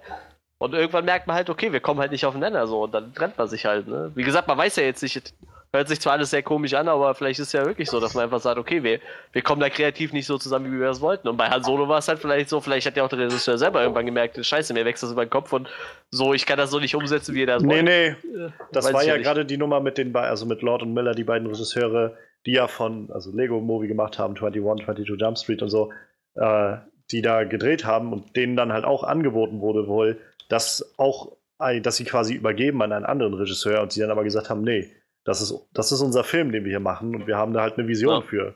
Und dann wurde halt gesagt, nee, dann, dann ist, war's das so. Dann, ja, dann, war haut da halt wahrscheinlich Disney die Kraft, die gesagt hat, okay, wir wollen das nicht so haben, ne? Ich weiß es nicht. Ist halt. Ich meine, die haben sich mit, die sind ja mit Rogue One nicht so schlecht gefahren nachher, ne? Ich meine, klar, ich hätte auch lieber den noch düsteren Film und noch mehr kriegslastigeren Film gesehen, aber ich meine, erfolgreich war er ja trotzdem irgendwo. Ja, aber dann, dann stellt sich mir halt so langsam die Frage, ist das halt, also klar, jetzt sind wir halt noch in dieser Anfangsphase, wo halt das noch neu ist, dass gerade so viele Star Wars-Filme kommen und diese ganzen Origin-Stories und sowas. Aber meint ihr nicht, dass dieser Name, also dieses, dieses, diese Marke Star Wars irgendwann mal nachlässt, wenn das jetzt halt in den nächsten Jahren immer so weitergeht, dass wir Jahr für Jahr immer einen neuen Star Wars-Film kriegen und dann halt das immer noch dasselbe ist, dass man wieder das Gefühl hat, eigentlich habe ich gerade jetzt, weiß ich nicht, die, äh, was weiß ich, die, die Boba, irgendwie Boba Fett-Geschichte gesehen. Und, aber es fühlt sich alles genauso an wie sonst auch immer. So. Möglich ist es, aber ich weiß nicht, es ist halt Star Wars, ne? Star Wars hat halt so richtige Hardcore-Fans, ne? Ich glaube, denen ist das total egal, die fressen einfach alles. Ich spiele ja so ein bescheuertes Star Wars-Handyspiel, ne? Da kommt ein neuer Charakter raus, den kannst du äh, dir gerade so erspielen, dass du ihn spielen kannst, aber er ist halt so schwach und du musst halt echt Geld investieren, damit er was taugt. Und ich habe hier Leute, die pumpen da 200 Euro rein in einen Charakter und das so zweimal im Monat, weißt du so? Also Star Wars ist schon Hardcore, das ist, das ist schon richtig krass. So. Und das sind halt auch stellenweise Leute, die das halt seit Episode 4 so mitmachen, ne? die halt einfach voll auf den Hype-Train ja, na klar, ich meine, das ist ja auch einfach so ein großes Phänomen, so ein großes Fandom. Ja, aber das ist halt genau, das ist halt genau meine Frage. So macht das, also kann man dann sagen, nur weil halt, äh, weil halt Rogue One zum Beispiel dann finanziell trotzdem erfolgreich war, war das jetzt auch die richtige Entscheidung zu sagen, ähm, wir, wir haben halt keinen düsteren Kriegsfilm oder sowas im Star Wars-Universum draus gemacht, weil da hätte man ja auch argumentieren können, den hätten die Fans ja auch gesehen. Oder? Also, keine Ahnung, ich finde es halt einfach nur sehr interessant und ich habe halt bloß dran denken müssen, als das Ganze so jetzt wieder hochkam, wie viel wir über DC im letzten Jahr geredet haben, wie viel da irgendwie drunter und drüber lief und so. Und ich dann gedacht habe, so viel anders ist das eigentlich auch nicht, was ich jetzt gerade davon höre. Ja, aber halt, fakt, faktisch ist das bei DC das Endergebnis noch deutlich beschissener war. Das muss man ja wohl mal so stehen lassen, oder? Also das Erwachen der Macht und Rogue One würde ich mal deutlich über äh, Suicide Squad und äh, sicher, Batman sicher. Superman stellen. Ja, so, ne? sicher. Aber die Geschichten, die, also das, was wir besprochen haben, über diese ganze Ben Affleck-Dramatik und alles das, was ja. irgendwie dann die Regisseure, die gekommen und gegangen sind, das war ja alles nach Suicide Squad. Das ist ja alles erst danach passiert. Ja, und das stimmt schon. Aber also, gesagt, keine Ahnung, ich, ich, das große Ding ist ja auch, man weiß ja auch nicht, was so hinter den Kulissen passiert. Vielleicht ist das ja auch bei Marvel so und da kommt halt bloß nicht so viel immer dabei raus, so, also hinter der. Da kommt einfach Kevin, Kevin Feige verteilt Shell und dann läuft es mal wieder runter. nee, aber vielleicht kommt das halt nicht so an die Presse oder sowas. Ja, ähm, mag natürlich sein, aber ich finde halt einfach, wenn ich das so höre, dann lässt mich das halt schon immer so ein bisschen zweifeln, wie, wie viel wirklich gutes Konzept da eigentlich hintersteht und ob sich vielleicht dieses Star Wars-Ding wirklich dazu eignet, ein, so ein Shared Universe irgendwie da draus zu machen oder so. Oder, oder was meinst du, Freddy? Ich könnte jetzt nichts sagen, was ihr nicht schon argumentiert hättet. Ich, ich, ich finde, ich finde, sie können schon durchaus origineller werden.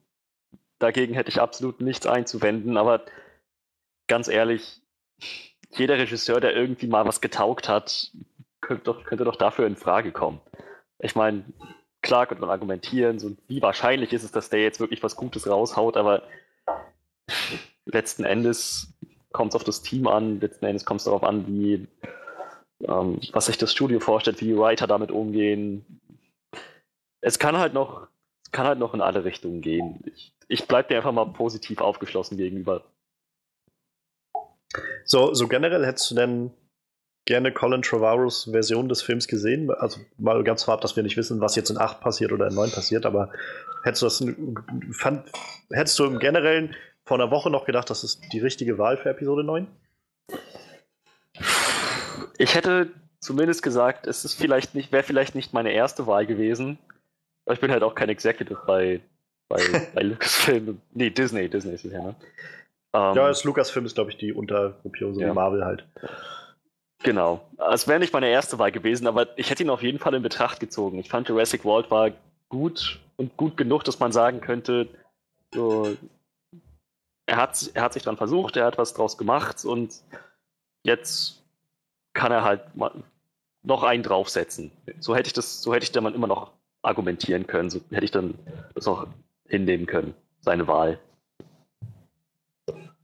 Naja, dann, ja, wir sind auf jeden Fall gespannt, was sich jetzt noch demnächst ergibt. Ich glaube, momentan kloppen sich schon die, die Fangemeinden im Netz wieder, ob das dann jetzt die beste Entscheidung war, J.J. Abrams zurückzuholen oder die schlechteste Entscheidung war. Ich glaube, so ein Middle Ground irgendwie gibt es dazwischen auch wieder nicht. Wir bleiben auf jeden Fall mal gespannt, was sich noch so tut, wann es dann auch den ersten Trailer für Han Solos Ding gibt und wie der Film dann wird. Und auch dann kann man sich vielleicht noch ein bisschen mehr eine Meinung drüber bilden, über alles das. Ähm, wir, ja, wir halten euch auf jeden Fall auf dem Laufenden, was das angeht. Und passenderweise, weil wir gerade so viel über Regisseure reden, ähm, ich hatte mir das schon so gedacht, dass wir damit vielleicht den Übergang gut kriegen. Ja. Ähm, lasst uns, also wollen wir jetzt nämlich gleich mal losstarten und gucken, was so unsere Favorite äh, Regisseure eigentlich sind, so unsere Lieblingsregisseure, Filme, oder Regisseure, die meistens was abliefern, von dem wir sagen, das ist genau unsers. Ähm, genau, und das, das soll jetzt gleich unser Thema sein bei uns hier im Onscreen Podcast. Ja, eine Top 3 hat sich jetzt jeder von uns fertiggelegt, oder? Yep. yep. Ich muss sagen, ich habe ganz schön zu tun gehabt, das auf 3 zu reduzieren. Also es gab so ein paar, von denen ich wusste, die will ich drinne haben. Und dann gab es immer noch so einen, wo ich dann irgendwie überlegt habe, der oder der. Eigentlich gibt es dann so ganz, ganz viele, die für mich alle so auf einem sehr ähnlichen Rang sind. Aber naja, ich habe jetzt erstmal so ein bisschen, bisschen rumgewurschtelt. Ich habe so das Gefühl, einen Namen werden wir bestimmt alle drauf haben ja, auf unserer das glaube ich auch. das weiß ich. Obwohl doch, ja, doch, doch, alles richtig. Alles richtig. Also ist nur so meine, äh, meine, meine Prognose, dass jeder von uns äh, den Regisseur mit den Initialen CN auf seiner Liste hat. Ich habe tatsächlich aber danach auch zwei genommen, wo ich mir ziemlich sicher bin, die habt ihr definitiv nicht drauf. So. Na, wir werden sehen. Also ich meine, ich, ich äh, täusche dich mal nicht. Ich habe auch Uwe Boll in Betracht gezogen. Den habe ich drauf. das ist die Top 3. Uwe Boll, Michael Bay und äh, Roland Edward. Emmerich. Also nein, nein, Ed, Edward. Definitiv Edward. Tommy Wiseau. naja, nee, aber genau, lass uns, lass uns da mal gucken. Was, was sind Sachen, die uns gut gefallen haben, die uns, äh, die uns immer wieder faszinieren und auf die wir von neuen Filmen hoffen? Ähm, Wer, ja. wer möchte anfangen? Ja, ich fange mal an, weil ich mir ziemlich sicher bin, ihr habt, ihr habt den wahrscheinlich eh nicht mit drauf. Hast du, hast du noch so, so uh, Honorable Mentions, so Leute, die du noch wenigstens kurz erwähnen ja, willst, ja, die es nicht auf deine Liste geschafft Fall, haben? Äh, unter anderem zum Beispiel J.J. Abrams, weil ich finde, der hat mit Lost eine der besten Serien gestartet, die ich jemals in meinem Leben gesehen habe. Immer noch, auch wenn das Ende sehr verwirrend war. Äh, äh das kriegt von mir einen Daumen. Äh, Star Trek Franchise, die, die ersten beiden Filme, die er gemacht hat, fand ich ziemlich geil, haben mir sehr gut gefallen. Der, der Reboot quasi von, von der alten Serie. Äh, Super 8 war ein, ein richtig geiler Film so und äh, er hat halt als Produzent von Cloverfield und 10 Cloverfield Lane auch ähm, sich als Produzent halt auch behauptet so, ne? Ich meine, er hat schon ein Händchen für Sachen, den würde ich da gerne noch erwähnen, definitiv. Ähm, als Horrorfan muss ich definitiv John Carpenter noch erwähnen. Ähm, der, der hat mit, mit Halloween damals und mit, mit The Thing natürlich schon, schon zwei Filme losgetreten, die, die äh, Klassiker sind im Genre. Ich glaube, im Horrorgenre gibt es halt noch so ein paar mehr. George R. Romero müsste man eigentlich noch erwähnen, denke ich. Äh, als einen der großen und äh, verdammt, wer hat Scream gemacht? Ich habe den Namen vergessen. Moment. Wes Craven. Wes Craven, genau, den sollte man als Horrorfan natürlich auch mal erwähnen. Ähm, aber jetzt für mich nicht alle so potenziell, dass sie reinkommen. Aber ich habe tatsächlich doch auf dem dritten Platz dann einen eher horrorlastigen Regisseur, einen jungen, äh, nämlich äh, James Wan. Ist bei mir auf Platz 3 tatsächlich. Ähm, ich reiß mal gerade ab, wo er Regie geführt hat. Äh, natürlich Saw, erste Teil. Ähm, immer noch meiner Meinung nach einer der besten Filme im Genre, die ich je gesehen habe. Ähm, ich mag die Filme auch alle durchweg, alle sieben Teile tatsächlich, auch wenn die Serie deutliche Schwächen hatte ab Teil 3, sag ich mal, aber Teil 7 reißt da wieder einiges raus. Äh, Dead Silent, ziemlich cooler Film. Den hat er danach gemacht, auch mit demselben äh, Kumpel als Drehbuchautor. Insidious hat er wieder ein riesen Horror-Franchise losgetreten, was unglaublich erfolgreich ist. Mit Conjuring hat er mittlerweile ein, ich glaube, wo sind wir jetzt? Ich glaube, sechs oder sieben Filme sind angekündigt. wieder ein riesen Franchise losgetreten. Ähm, er hat versucht, Fast and the Furious wieder aus der Scheiße zu ziehen. ähm, wie gesagt, der siebte Teil fand ich nach Teil 4, 5 und 6 tatsächlich echt nochmal so einen ordentlichen Sprung wieder nach oben. Ist dann bei Teil 8 wahrscheinlich wieder total abgestürzt, aber ähm, damit hat er meiner Meinung nach aber auch bewiesen, dass er halt auch nicht nur Horror kann. Und äh, ich bin halt richtig gespannt auf Aquaman, weil ich glaube, dem Mann kannst du eigentlich alles in die Hand geben. So. Er kann zwar aus Scheiße kein Gold machen, aber er kann Scheiße wenigstens schön stapeln, dass sie nicht aussieht, so wie im Fall von Fast Furious 7, ne? Entschuldige, wenn ich dich kurz unterbreche. Ich, ich habe bloß gerade äh, bei filmstarts.de noch die Nachricht gefunden mit Star Wars Episode 9, äh, Episode 9, J.J. Abrams über die, die Kommentare darunter. So, also so, das geht vom, geht los mit, das ist ja mal mega geil, so schließt sich der Kreis. Und der schon der nächste Kommentar ist einfach nur alles in großen dicken, fetten Buchstaben. Äh, nein! Nein! Alles nur das nicht! Und das geht die ganze Zeit so hin und her. Ein, ein Kommentar nach dem nächsten ist genau das. Das ist. Äh, sorry, ich wollte dich nicht unterbrechen. Ich muss so, so gerade lachen, dass ich das gelesen habe. Ich, bin pro J.J. Abrams. Ja, ich auch, definitiv. Ich meine, klar, man hätte mit Sicherheit noch wen anderes hinsetzen können, aber ich glaube, J.J. Abrams macht das schon. Ähm, ja, wo war ich gestehen geblieben? James Wan. Ähm, man muss dazu sagen, der gute Mann ist dieses Jahr 40 geworden, also der ist auch noch nicht so alt. Hat natürlich auch noch nicht so viele Filme auf seiner Liste. Aber er produziert auch unter anderem alles, was gerade im Horror-Segment relativ äh, bekannt ist. Zum Beispiel Lights Out hat er halt auch noch äh, produziert. Natürlich alles, was mit Conjuring zu tun hat, produziert er. Bei der Conjuring-Reihe selber führt er ja Regie. Ähm, und wie gesagt, äh, ich bin tierisch auf Aquaman gespannt. Deshalb ist James Wan meine Nummer 3. Ja, hat er, Ja. Hat er hat er nach äh, Aquaman eigentlich schon irgendwas was angesetzt? Ist da schon Ich bekannt? weiß gar nicht, ob er für Conjuring 3 auch im Gespräch ist. Ich gucke gerade mal. Weil der dritte Teil ist ja geplant. Conjuring 3 wird da wohl nur noch Produzent sein. Nach Aquaman hat er mal noch nichts, wo er Regie führt, scheinbar. Also bis jetzt nur noch Sachen, wo er produziert. Unter anderem äh, Crooked Man. Das ist natürlich dann auch noch ein Spin-off von Conjuring und Conjuring 3. Und bei Crooked Man wird auch noch die Story schreiben. Also ich kenne halt wenig Sachen von ihm. Ich habe ja, irgendwann mal Teile von Saw gesehen, aber das hat mich jetzt nie gefesselt. ähm, ich, ja, das Ding ist halt einfach so, diese Horrorschiene ist jetzt nicht so meins, wie wir schon ja, festgestellt haben. äh, weshalb ich bei Insidious jetzt noch nicht so den Anreiz hatte, mir das anzugucken, äh, geschweige denn Conjuring. Das ist ein Film, von dem ich weiß, dass ich ihn niemals sehen werde. ähm, Insidious ist aber auch nicht äh, viel, viel äh, angenehmere Kost. Das glaube ich. Und Fast and Furious ist halt naja, es interessiert mich halt eigentlich nicht so das Franchise. Und äh, der, der neue Film hat mir auch gezeigt, das weiß ich, brauche ich jetzt nicht so. Aber der Aquaman-Film, da bin ich schon gespannt, muss ich sagen, was, was das wird. So, also, wenn ich dann immer so denke an die paar Momente, die man bisher gesehen hat mit Aquaman, die waren schon ziemlich, ziemlich nett, so was man sehen konnte in den Trailern. Und äh, so generell James Bond scheint ja auch sehr, sehr Feuer und Flamme irgendwie ha, ha, für Aquaman zu sein. Also für, diesen, für den Film zu sein. Ähm, und das, das finde ich immer schon mal sehr super, wenn man merkt, dass der Regisseur so wirklich total dahinter hängt. Und auch da ist wieder das, was wir eben gerade schon bei den Star Wars-Sachen so ein bisschen hatten. Ähm, wahrscheinlich wird er auch nicht der Regisseur sein, der sich dafür so, so schubsen lässt von Warner, Nein. irgendwie die Geschichte zu erzählen, so, sondern ich glaube, er meinte ja auch, von wegen, der Film kommt erst dann raus, wenn ich halt weiß, dass ich ihn auch dann fertig haben kann und so. Und er lässt sich da nicht drängeln, das Skript irgendwie zu übereilen oder sowas, sondern das halt richtig zu machen. Und das allein lässt mich schon hoffen und auch gerade wie Conjuring dann noch und so diese Filme, auch was die so für eine Bewertung bekommen haben, heißt es ja auch immer wieder, dass die halt sehr, sehr gut sind. Ähm, da, das gibt Hoffnung. Also da bin ich schon, bin ich dann sehr gespannt auf jeden Fall.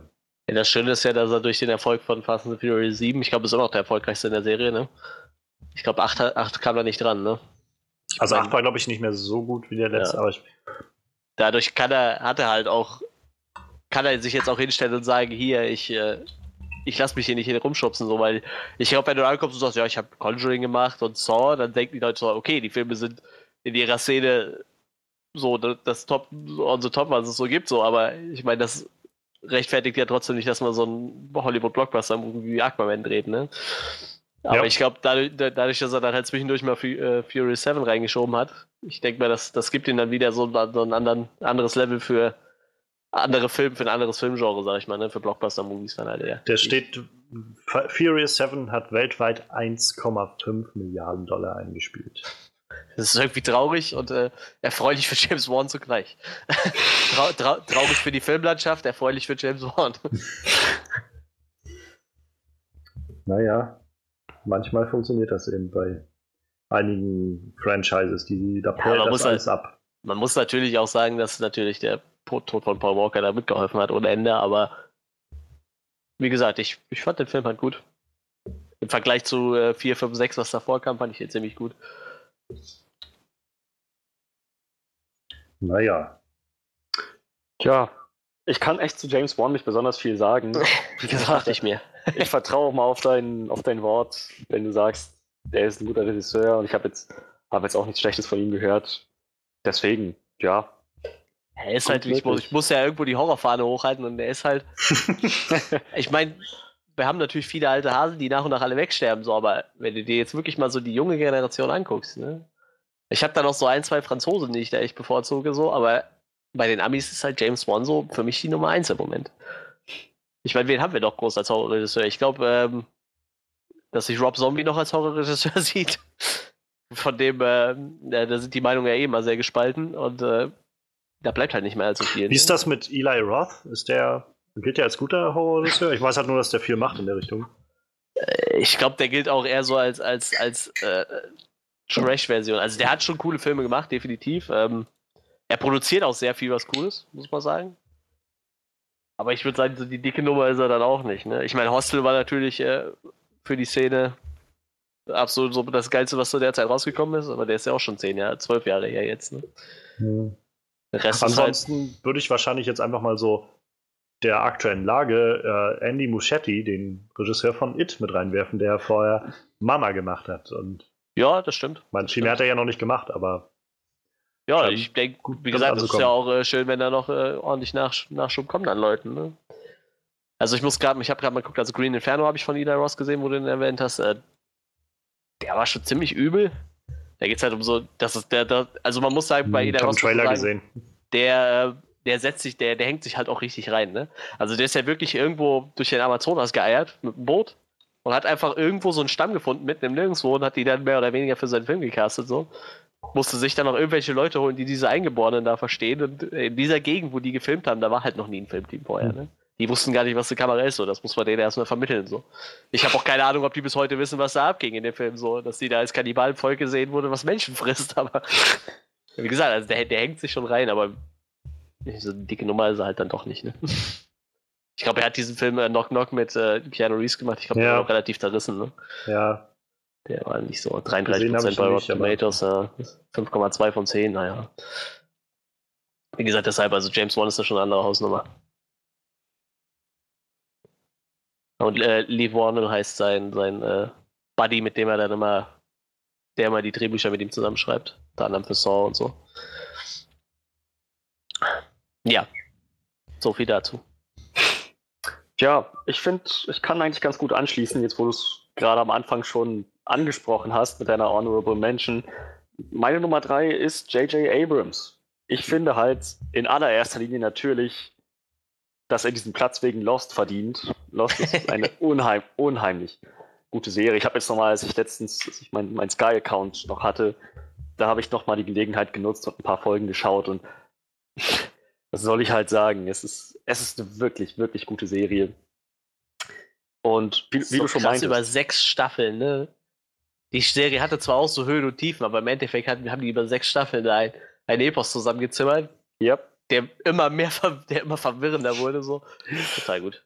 Ja, ja, es ist, es ist halt wieder so, so, so ein Ding, wo ich mir ziemlich sicher bin, dass J.J. Abrams und ähm, halt seine Writer Damon Lindelof und, und, und die anderen ähm, schon eine, eine, Vorstellung hatten, wie das ganze Ding denn aufgezogen werden muss, wie dieser Rahmen aussieht, wie diese Story aussieht, was wann passiert. So, es wurde immer mal wieder was aufgegriffen aus früheren Staffeln und wieder eingebracht. So dieses, dieses ganze Zeitreisekonzept, das natürlich paradox ist, aber trotzdem irgendwie sehr, sehr clever eingefädelt ist.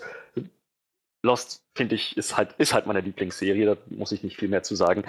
Aber ich fand auch, er hat andere sehr, sehr gute Projekte gehabt. Fringe war so ziemlich die erste Serie, die ich so richtig gebingewatcht mhm. habe. Ziemlich gut. Ich habe nicht alle Staffeln gesehen, aber das, was ich gesehen habe, fand ich, fand ich ziemlich geil. Und halt, wie du auch schon meintest, Cloverfield, 10 Cloverfield Lane, so Star Wars Episode 7 war kein Desaster. Ich finde, er hat schon ein ziemliches Händchen so für, für Mystery, Thriller, vielleicht sogar so ein Touch von Horror. Und ja, deswegen, deswegen ist er bei mir auf Platz Nummer 3 gelandet. Ja, also ich meine, ich finde, J.J. Abrams ist halt irgendwie ein talentierter, talentierter Filmemacher und also auch gerade Serienmacher. Ich glaube, das ist ja das vor allem, womit er so seinen größten Erfolg verzeichnen konnte. Ähm, Alias war ja, glaube ich, auch eine recht bekannte mhm. Serie, mit der er mhm. gut äh, punkten konnte. Ich mochte Mission Impossible 3 sehr gerne von ihm. Oh ja, stimmt, der war auch, ja. AKA der Mission Impossible Film mit C Philip Seymour Hoffman. Ähm, ich finde ihn super. Also ich, der Film, der hat mir damals viel Spaß gemacht, muss ich sagen, als ich ihn gesehen habe. Und ich glaube, das ist auch wieder sowas, wo, also es war der erste Film, den er gemacht hat als Regisseur, davor halt bloß Serien. Ähm, und das war, glaube ich, der erste Film, wo er dann auch gezeigt hat, dass er so dieser Franchise-Retter ist. Also ich habe noch nicht viel von Mission Impossible gesehen, aber was ich mitbekommen habe, ist, dass der erste sehr gut aufgenommen wurde, der zweite ziemlich zerrissen wurde und dann mit dem dritten das nochmal so richtig neu durchgestartet ist mit dieser Art und Weise, die J.J. Abrams dann so ja, so, so etabliert hat, wie man so einen Film halt machen sollte. So durch ein bisschen abgedreht und äh, sehr, sehr actionlastig so und äh, diese, diese Spionagenummer und so, das ist ziemlich cool. Ähm, ja, die, die, neuen Star Trek-Filme, also ich fand Star Trek von 2009 halt ganz, ganz okay, so, der war ganz cool. Star Trek Into Darkness, finde ich, ist halt kein so guter Star Trek-Film geworden. Ähm, ja, das Erwachen der Macht, wie gesagt, Force Awakens, ich habe jetzt kein großes Problem damit. Ich habe halt äh, Super 8 nicht gesehen. Da weiß ich halt oh, nur, dass der, der also ich habe bloß mitbekommen, dass der sehr gespalten aufgenommen wurde. Von den einen, die halt sagen, ja, es ist eine ganz tolle Geschichte, die wieder so zurückgeht zu vielen Wurzeln und so. Und die anderen, die halt sagen, eigentlich ist es nichts anderes als Copy und Paste von verschiedenen Klischees der 80er und alles irgendwie in einem Film, was halt nicht ganz so gut funktioniert wie in dem Spielberg-Film. So, das, ist, das sind so die beiden Seiten, die man irgendwie immer wieder auffasst bei diesem Film. Wenn man, also ich habe noch nicht gesehen. Irgendwann werde ich mir das vielleicht mal geben, um mir eine Meinung darüber zu bilden.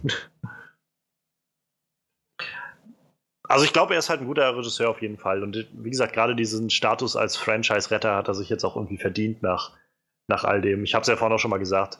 Also so, man kann dagegen sein, dass er irgendwie jetzt nochmal Star Wars macht oder nicht, aber ich finde, gerade mit Force Awakens hat er halt trotzdem, auch wenn es viel sehr sicher gefahren hat, sag ich mal, und Plotpunkte der alten Sachen nochmal wiederbelebt hat, er hat es trotzdem geschafft, Star Wars irgendwie wieder Leben einzuhauchen und dieses ganze neue, diese ganze neue Star Wars-Filme-Bewegung irgendwie loszutreten. Und das, das ist schon, ist schon beachtenswert. Also ich bin auf jeden Fall gespannt, was er dann aus Episode 9 macht. Wir hatten es ja gerade schon. Jetzt bin ich richtig gespannt auf Johannes seine Nummer 3, weil Johannes, der zaubert bestimmt so einen, so einen Oscar-Kandidaten raus. so meine, einen, wir überhaupt nicht auf dem Schirm haben. So. Also meine Nummer 3, das ist irgendwie sehr witzig. Also wir haben jetzt alle drei quasi Regisseure, die recht aktuell sind und auch noch nicht so alt sind. Ähm, meine Nummer drei ist tatsächlich auch ein Regisseur, der dieses Jahr gerade das rausgebracht hat, einen meiner Lieblingsfilme bisher dieses Jahr. Und zwar ist das Edgar Wright. Ah, ähm, okay. Ich habe ja. lange überlegt und ich will auch vorher, bevor ich jetzt nochmal auf Edgar Wright eingehe, nochmal meine Honorable Mentions kurz nennen, die, äh, die halt nicht so reingekommen sind in die Liste, die ich aber irgendwie, als ich so einfach angefangen habe aufzuschreiben, wer mir so einfiel als guter Regisseur, irgendwie dabei waren. Und da fange ich mal an, zum Beispiel Regisseur, der mir sofort eingefallen ist als guter Regisseur, Francis Ford Coppola, der Pate 1 und 2, Apocalypse ja. Now. Ja. Ich habe halt noch nicht viel, viel mehr von ihm gesehen, weshalb ich dann auch ein bisschen zögere, noch mehr drauf, also ihn noch höher zu setzen oder so, aber fiel mir ein. David Fincher, das finde ich ein ganz großartiger ja, Regisseur, was so Thriller und sowas angeht.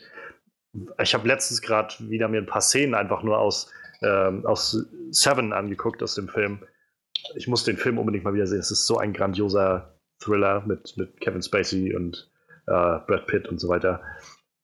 Robert Zemeckis, finde ich, ist ein toller Regisseur. Also wird ja immer viel so gesagt, er ist so der, der, äh, ja, Steven Spielberg für Kleine irgendwie. Und ich weiß nicht, also ich finde so Back to the Future ist eine so wundervolle Trilogie ähm, von ihm.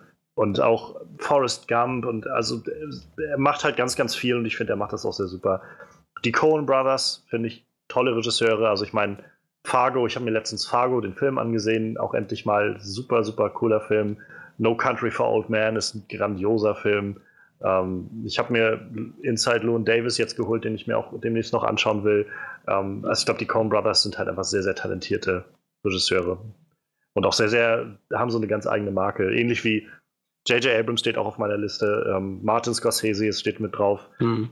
Taika Waititi ist gerade so einer meiner aktuellen Lieblingsregisseure, ähm, wo ich einfach noch zögere, weil ich noch nicht viel von dem gesehen habe. Ich kenne halt nur Fünfzimmer Küche Sarg und äh, wo die wilden Menschen jagen und die beiden Filme sind großartig und wir haben es auch schon öfters gehabt. Ich freue mich wahnsinnig auf den neuen Torfilm, weil er da auch Regie führt und ich glaube, der wird auch das noch weiter fundieren können, so seinen, seinen Status als großartiger Regisseur.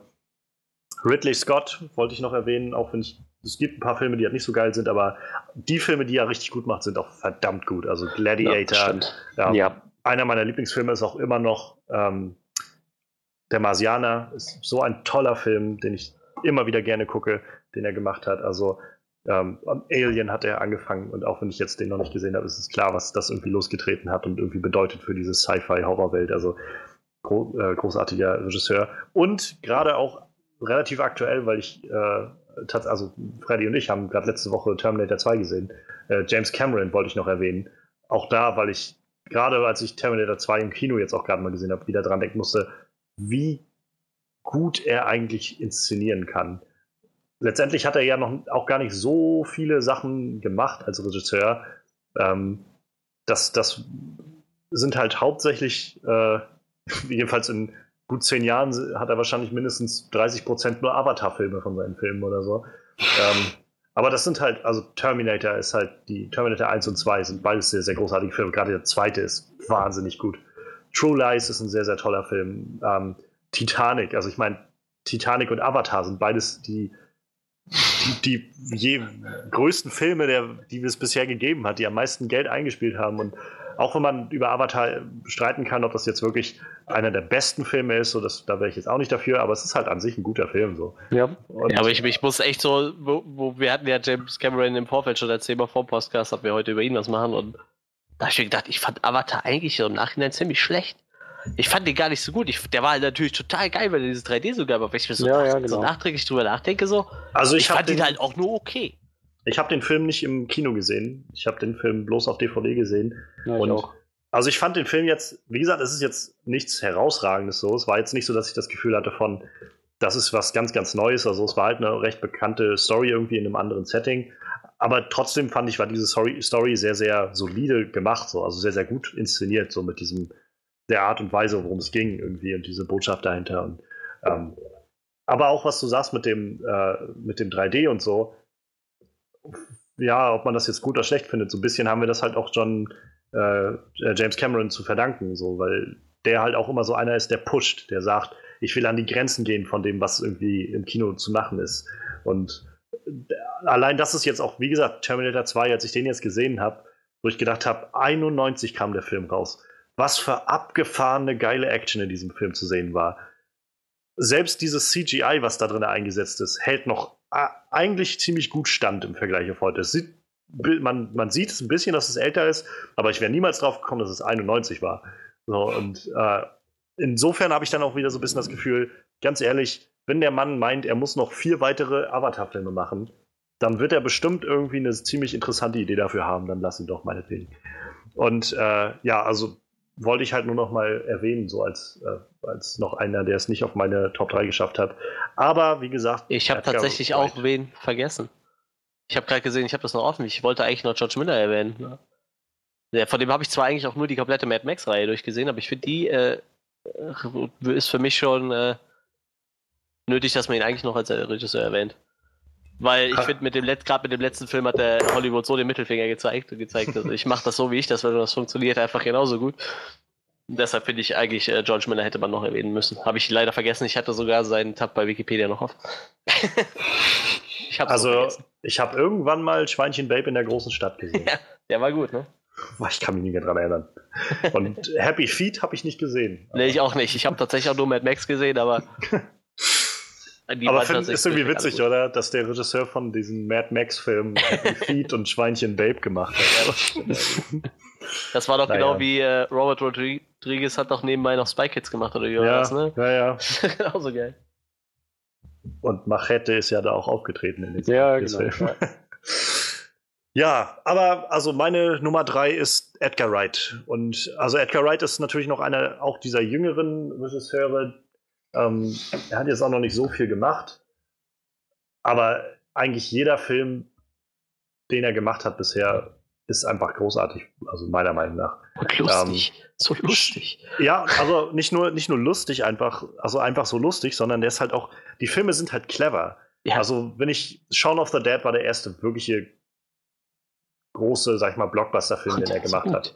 Und nicht nur, dass dieser Film es schafft, dieses Zombie-Genre irgendwie so völlig zu demontieren und völlig, völlig auf seine Grundprinzipien runterzubrechen und eine Parodie draus zu machen, der Film funktioniert auch an sich als guter, ja, als, als guter Zombie-Film irgendwie. Und genau das, finde ich, hat, ist halt das, was äh, die Arbeit von Edgar Wright so heraushebt irgendwie. Er schafft es halt nicht nur clever mit, mit Sachen umzugehen und wirklich nicht nur witzig, wir hatten das schon öfter mal so, äh, nicht nur lustig, sondern auch witzig zu sein oder andersrum, wie auch immer. Ja. Äh, halt nicht einfach nur über irgendwas Spaß oder sich über irgendwas lustig zu machen, sondern halt damit Spaß zu machen und damit Spaß zu haben. Und das funktioniert halt sowohl bei Shaun of the Dead, der also ganz, ganz großartiger Film. Ähm, mit Hot Fuzz ist, Hot Fuzz ist, glaube ich, so noch mit einer meiner Lieblingsfilme von ihm. Ja. Könnte jetzt durch Baby Driver so ein bisschen angegriffen sein, sag ich mal, weil der war auch wirklich gut. Aber Hot Fuzz ist so ein, so ein toller Film, der so dieses Buddy-Cop-Genre irgendwie auf die Schippe nimmt und gleichzeitig eine sehr, sehr spannende Geschichte um diese ganzen beiden Cops da erzählt, die da sind. Und also da habe ich viel Spaß mit gehabt. Scott Pilgrim gegen den Rest der Welt ist ein Film, wie ich den, wie ich nie gedacht hätte, dass ich mal sowas sehe. Wenn, ja. man, wenn man weit denkt, könnte man sagen, das ist eine sehr gute Videospielverfilmung, auch wenn das auf keinem Videospiel basiert. Ähm, ich habe leider World's End noch nicht gesehen, aber auch da eigentlich nur Gutes von ge gehört. Und halt Baby Driver war dieses Jahr so ein abgefuckt guter Film. Ähm, auch da, in allen diesen Filmen, kann man immer bloß wieder feststellen, wie großartig diese Inszenierung ist, wie viel Gedanken dieser Mann sich macht um alles, was er da reinbringt, wie viele Details sich überall verstecken. Und jeder dieser Filme ist halt vor allem eine, eine neue Sache. Also es ist halt originell. Es ist halt nicht irgendwo Franchise aufspringen und irgendwie Sachen machen, sondern der Mann setzt sich hin und denkt sich halt alleine irgendwie ein sehr cooles Konzept aus. Und da habe ich unglaublich viel Respekt vor, auch wenn es mal ab und an so ein bisschen äh, holpert an ein, zwei Stellen. Ich kann halt nur gerade wieder äh, feststellen, auch durch Baby Driver, wie sehr ich mich immer freue, wenn ein neuer äh, Edgar Wright-Film rauskommt, auch wenn das halt ein bisschen dauert. Also ja, meistens sind das so irgendwie drei Jahre, vier Jahre, die so zwischen seinen Filmen liegen. Und also ich, wie gesagt, ich finde, das ist einfach, ist es wert, weil dieser Mann einfach echt viel reinsteckt. Und ich freue mich echt, dass Baby Driver jetzt so sein erster wirklich großer finanzieller Erfolg war. Weil ich glaube, der hat noch viel vor sich. Dieser Mann hat auch, muss auch so ein unglaubliches Talent dafür haben, Dinge zu sehen, zu analysieren und komplett auseinanderzunehmen. So, das kann ich mir nicht ja. erklären, wie man zum Beispiel, wie man irgendein Genre so nehmen kann und so komplett auf links drehen kann. Das, das ist einfach total das ist, geil. Das ist ja genau der Punkt. Auch, weißt du, es ist ja dann nicht nur, dass er, dass er irgendwie in einem Genre gut ist, sondern das funktioniert ja an mehreren Genres. Also ja, ja. Shaun of the Dead, Hot Fuzz und Baby Driver könnten irgendwie nicht weiter voneinander entfernt sein, so von den Genres her, diese Filme. Da hast du einmal so, so einen Horror-Zombie-Film, dann hast du irgendwie so einen Buddy-Cop-Film und dann hast du irgendwie so einen, so einen Heist-Action-Film oder sowas. Und trotzdem, funktioniert das alles einfach super. Also, ja, World's End geht dann wieder so ein bisschen in Richtung Shaun of the Dead, nur mit, mit äh, Aliens. Ja, so also Sci-Fi die Sci-Fi-Variante so, ja. davon, genau. Aber das, das, ist schon sehr Shaun of the Dead. Aber auch der Film, der funktioniert einfach. Der ist einfach total gut. Ja, und das, also deshalb bin ich dann letztendlich dazu gekommen, zu sagen, ich glaube, für mich ist gerade Edgar Wright einer der, der besten Regisseure mit, die da irgendwo unterwegs sind.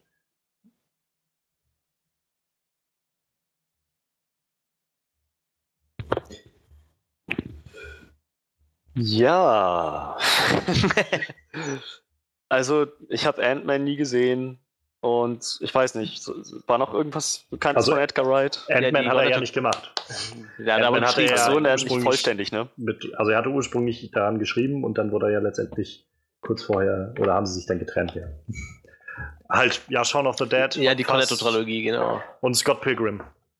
Und The World's End natürlich. Ja, okay.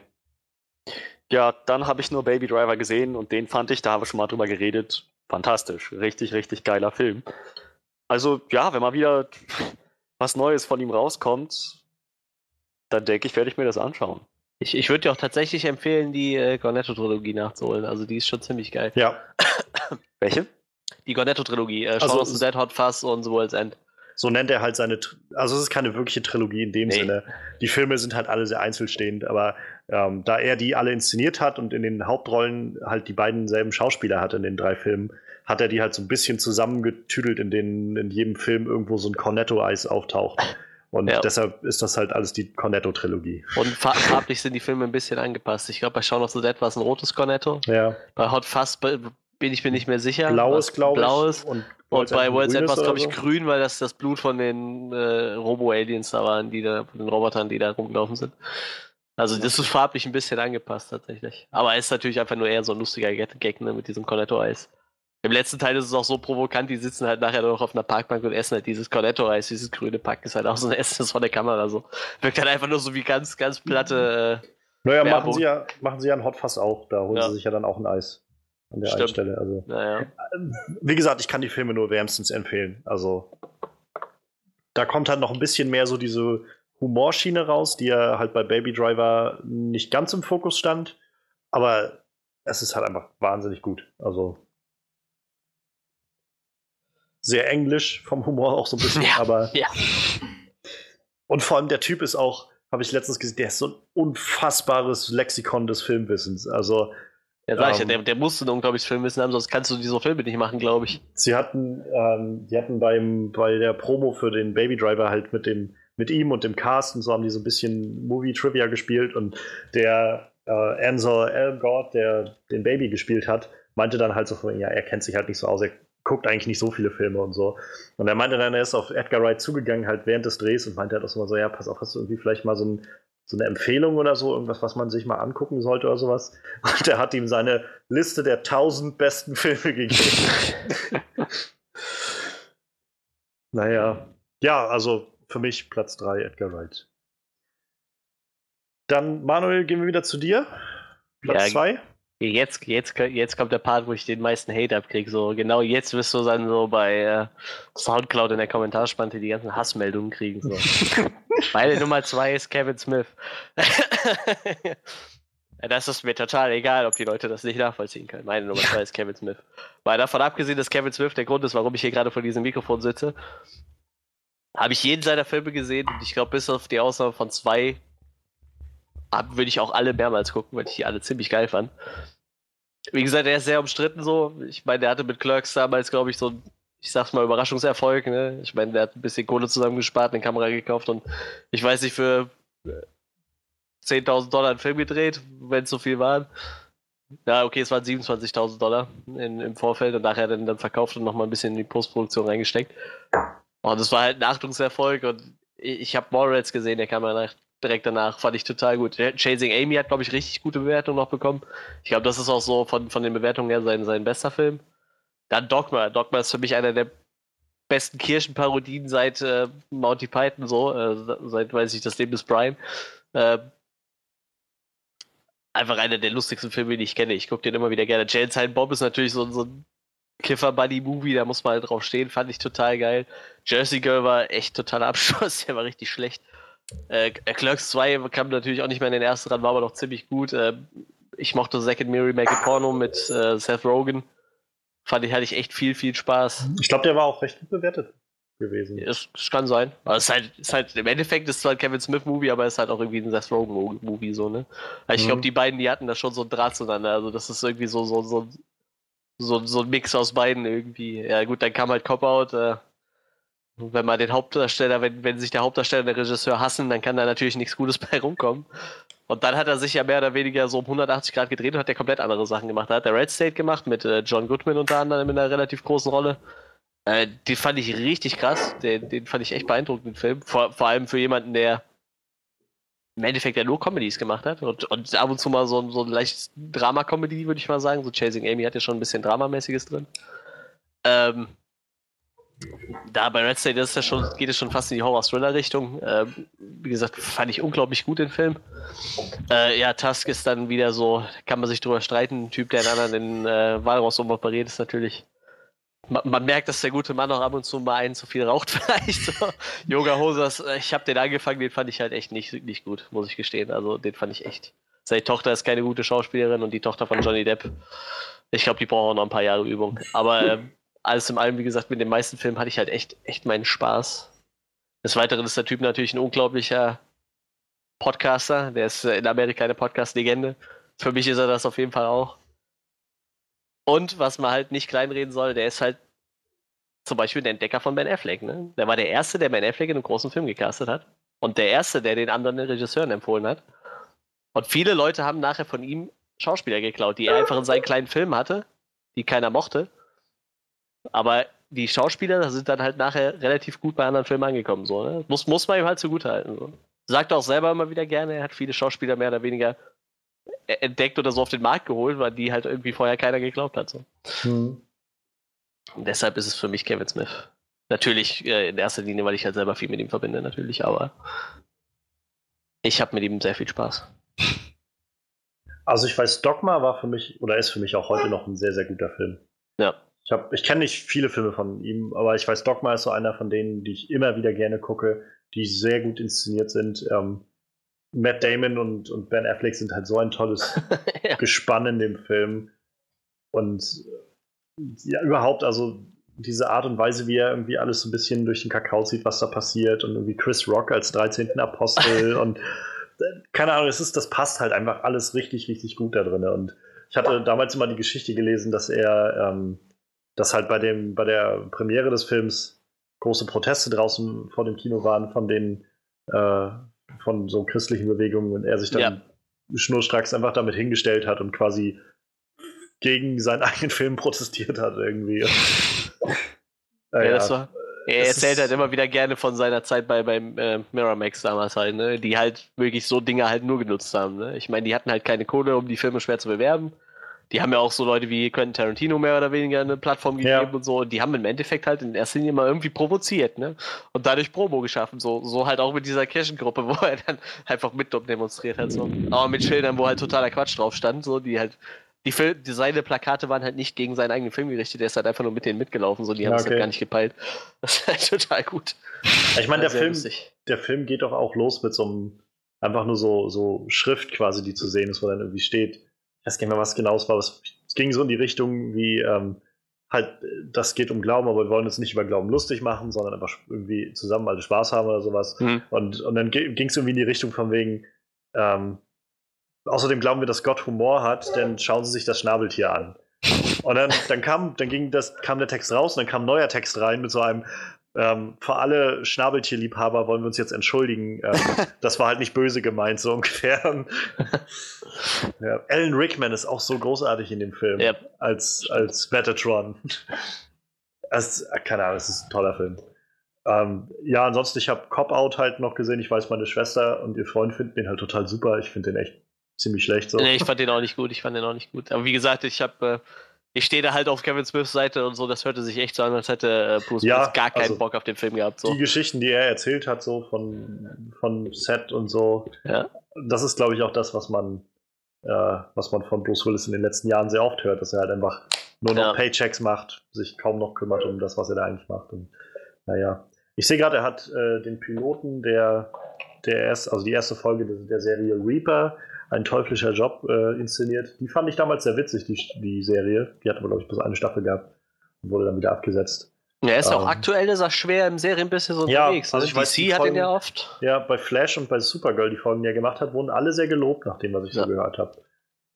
Ja, aber ich weiß nicht, also Tusk fand ich total, weiß ich nicht, irgendwie sehr abartig. So, das, das ist so dieser Buddy-Horror irgendwie, oder so sah es jedenfalls in den Trailern aus. Sowas vor, allem, der, der, vor allem, der ist halt gar nicht mal so richtig Buddy oder so.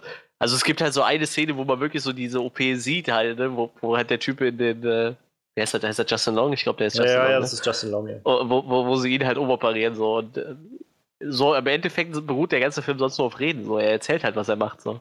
Ich nehme jetzt deine, deine, deine, äh, weiß ich nicht, äh, hier den Knochen und mach den da etwas Walraus hören. Also ja, das ist halt aber, total absurd. Ja, ich weiß nicht. Also ja, war nichts, wo ich gesagt habe, das sieht jetzt nach irgendwas aus. Ich meine, ich fand die Idee ganz lustig, wo er erzählt hat, dass sie, dass sie irgendwie durch ein Podcast-Gespräch halt auf die Idee zu dem ja, Film ja, kam ja. oder so. Aber ja, und Yoga Hosers sah einfach auch total abgefuckt aus, irgendwie der Trailer. Ja, das, das war ja da dasselbe Ding. Auch, da macht er jetzt ja auch selbst Witze drüber, dass das halt äh, so von irgendwie, glaube ich, bei Movie Fights von, von Screen Junkies war das, wo er da war und irgendwer ging es um irgendwie beste Regisseure oder sowas und irgendwer hat so einen Raum geworfen, äh, Kevin Smith und er meinte selbst, echt? Habt ihr Yoga Hosers gesehen? fand, ich, fand ich ganz witzig so. Das ist, ich glaube, der nimmt das halt auch alles nicht, also der nimmt schon das, was er macht, ernst so, aber er nimmt sich halt selbst nicht so ernst, das finde ich. Er hat ja auch den äh, dritten Teil von dieser Trilogie, die er geplant war, auch erstmal auf Eis gelegt, ne? Ja. Er hat ja noch Boost Jaws, einfach Haie mit, äh, mit Elchhörnern so. ist halt genauso in dem Podcast entstanden. Es ist halt alles irgendwie innerhalb von vier, fünf Wochen in den, den äh, Smodcast-Episoden entstanden, so. Einfach so, so doll Ideen raumgeworfen, die er halt ausgearbeitet, so. Ja, ich meine, das ist halt letztendlich. Wie gesagt, ich kann halt Red State, für Leute, die ihn nicht kennen, äh, halt Dogma, Chasing Amy und Red State total empfehlen. So, die sind halt echt, echt erst reine Filme so. Ach so, ja, ähm. Kevin Smith. Jetzt muss ich kurz überlegen. Ich bin manchmal, ich komme manchmal ein bisschen durcheinander. War er involviert in Sausage Party? Nein. Nee. Wer war das? Mit wem verwechsel ich ihn? Seth, Seth Rogen. Ja. Ähm, ja, dann war, glaube ich, mein einziger Kontakt mit Kevin Smith in einem CinemaSins-Video, wo Jeremy ihn eingeladen hatte, mit ihm die, die Sins zu ähm, Star Wars Episode 2. Also, äh, Entschuldigung, nein. Äh, hier, Revenge, Revenge of this. Nee, nicht Revenge. Verdammt! Wie, wie hieß Star Wars Episode? Return of the Jedi? Attack Nein, of the Clones? Nein. Angriff der E Klonkrieger? Episode 5. Wie hieß, wie hieß Achso, die? Empire Strikes Back. Ja, Strikes- genau. Empire Genau, Strikes die hat er, glaube ich, mit Jedi Kevin. Smith gesinnt. Und ja, aber ich glaube, das, das war dann auch wirklich die einzige, das einzige Mal, dass ich ihm, dass ich ihm so über den Weg gelaufen bin, quasi. Ähm, Johannes hatte da ein cooles Video, das sollst du dir mal reinziehen, so ein äh, Movie-Fight. das zeigt so Okay. ein bisschen, wie weird der Typ dann halt Es eigentlich ist, aber- ganz, ist ganz witzig. Also bei der Comic-Con war das dieses Jahr, wo sie, also Screen Junkies macht ja dieses Movie Fights, wo es einfach viel um sehr oder sehr, sehr spezifische Fragen geht und dann äh, man einfach quasi seinen, seinen Fall präsentieren soll, so ein bisschen und einfach ein Argument für seine Antwort bringen soll. Also, ähm, weiß ich, ich denke mal, nächste Woche wird zum Beispiel sein, ist J.J. Abrams die richtige Wahl für Episode 9? Und dann soll man halt da argumentieren und gegen die anderen argumentieren. Und sie haben halt live das Ganze gemacht von der Menge in, in San Diego. Und äh, da war halt Kevin Smith auf der Bühne. Also Kevin Smith war einer der Spieler und Elijah Wood war einer der anderen. Und dann halt noch einer von Screen Junkies. Und sie hatten dann halt auch so Fragen wie, wer ist der beste Filmemacher aller Zeiten oder sowas. Und Kevin Smith ist dann halt, also während die anderen, glaube ich, äh, vor allem Regisseure rausgesucht hatten, Hm. war er derjenige, der meinte, Kevin Feige ist für mich der größte Filmemacher aller Zeiten.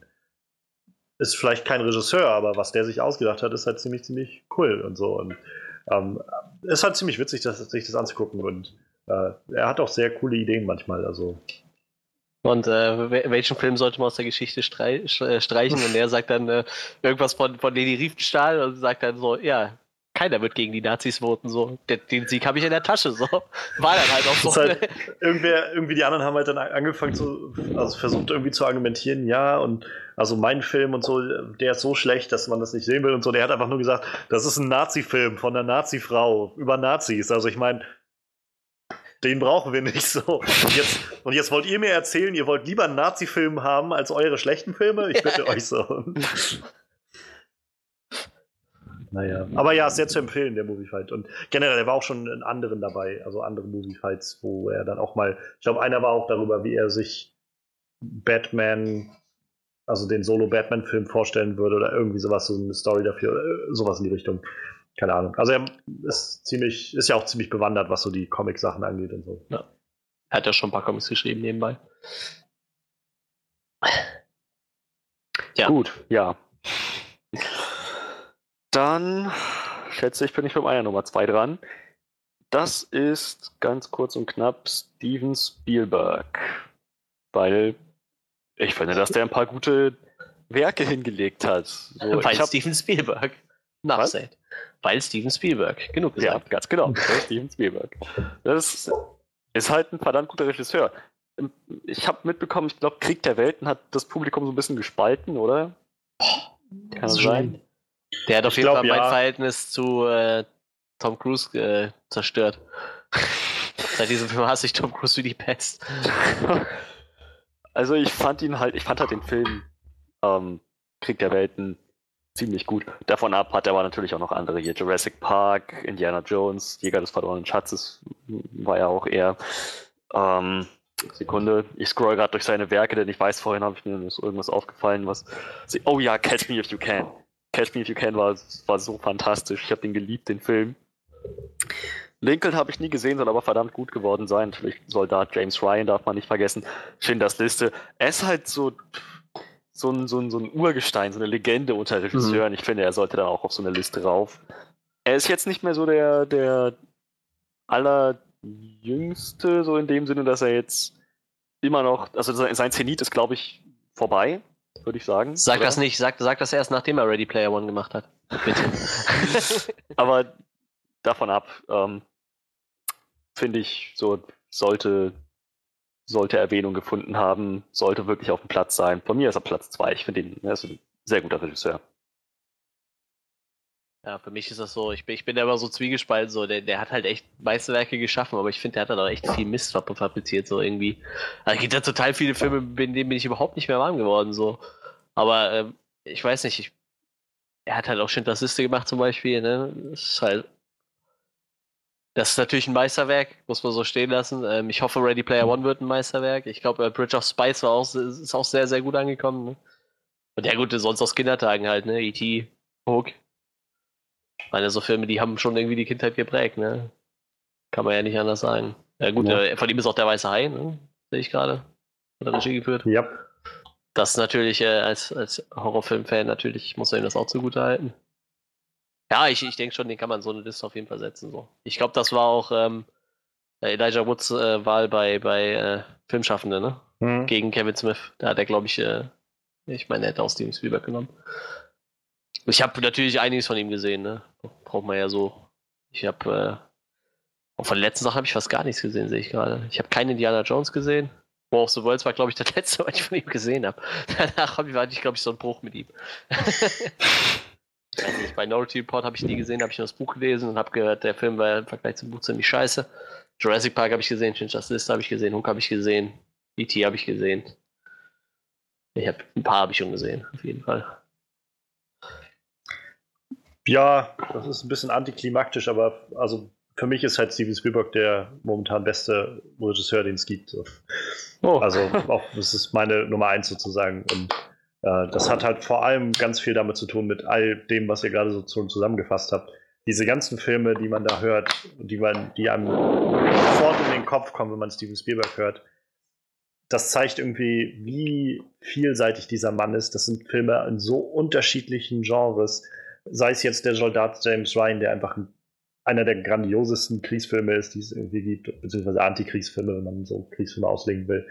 Sei es Catch Me If You Can, der einfach so ein also das ist einfach ein ganz groß, also ganz großartig in seiner eigenen Welt irgendwie alles. Jurassic Park ist, also es gibt genug Leute, die Jurassic Park in die Liste ihrer besten Filme aller Zeiten reinpacken, weil Jurassic Park so viel in sich trägt, von grandioser Spannung und Action über tiefere philosophische Themen, die man da, die da besprochen werden, über tolle Charaktere, über alles das. Schindlers Liste ist ein grandioser Film, für den äh, Steven Spielberg nicht mal Geld genommen hat.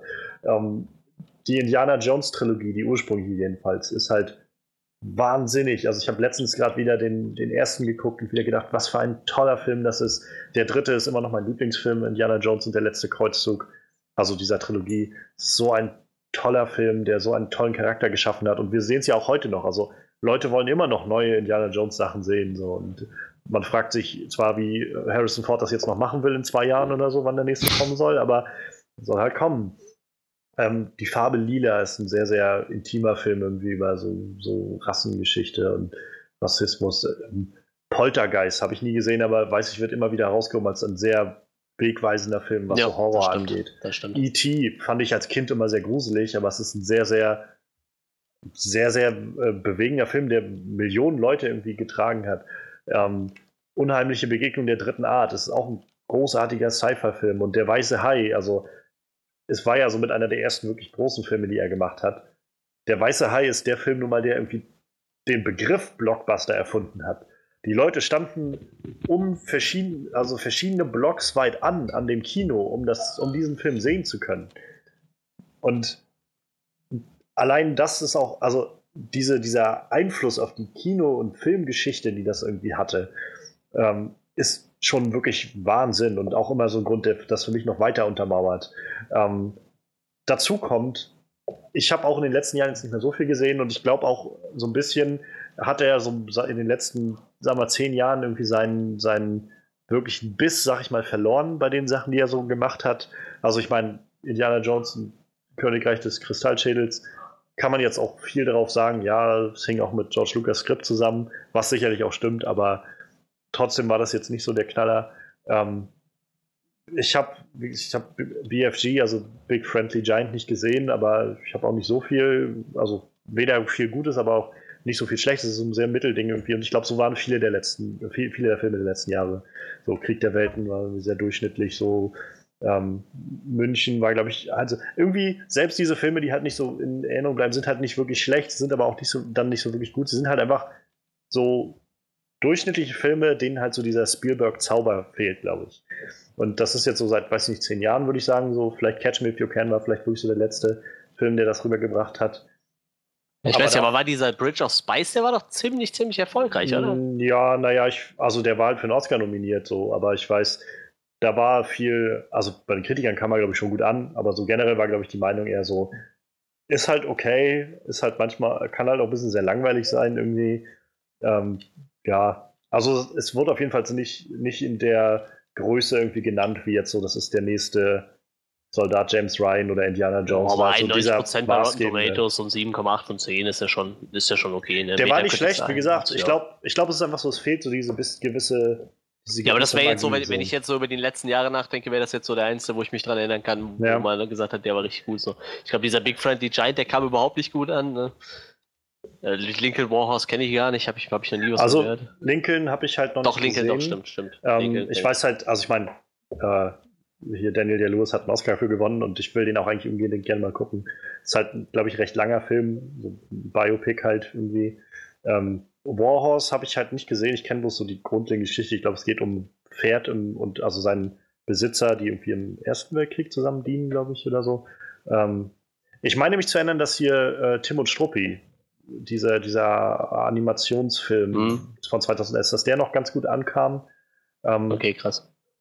Minority Report finde ich zum Beispiel ist ein, eigentlich ein recht guter Film, ziemlich abgespaced, aber ich glaube, das ist auch einfach der Grundlage der der, der. Ja, ich ich, ich habe halt, ich hab halt das, das Buch gelesen und äh, habe dann gehört, der, der beißt sich ziemlich mit dem Buch und deshalb habe ich den nicht gesehen und halt wegen Tom Cruise. Ich hatte mal, also ursprünglich war das wohl mal angedacht als eine Fortsetzung zu ähm, Total Recall. Wollten sie ursprünglich mal eine Fortsetzung machen mit Arnold Schwarzenegger, der das Ganze dann irgendwie halt, der dann irgendwie so diesen, diesen äh, Cop äh, irgendwie verkörpert hätte oder so. Letztendlich haben sie das dann aber irgendwie über Bord geworfen und aus so diesen Grundlagen wurde dann dieses Skript für Minority Report, glaube ich, gebastelt. Und naja. Er hat auf jeden Fall dieselbe Vorlage wie äh, dieselbe... Philip K. Dick, ja. Ja, genau. Und ja, AI ist so ein, habe ich jetzt noch nicht gesehen, aber ich meine, das ist der letzte Film von äh, Stanley Kubrick gewesen und der ist dann mhm. während des Drehs verstorben und Steven Spielberg hat das fortgesetzt, was auch schon viel aussagt irgendwie. Ähm, ja, also ich unterm Strich, Hook, finde ich, ist zum Beispiel so ein Film, mit dem ich ganz viel mit meiner Kindheit verbinde. Ja, so, ich auch. so super fand das Kind.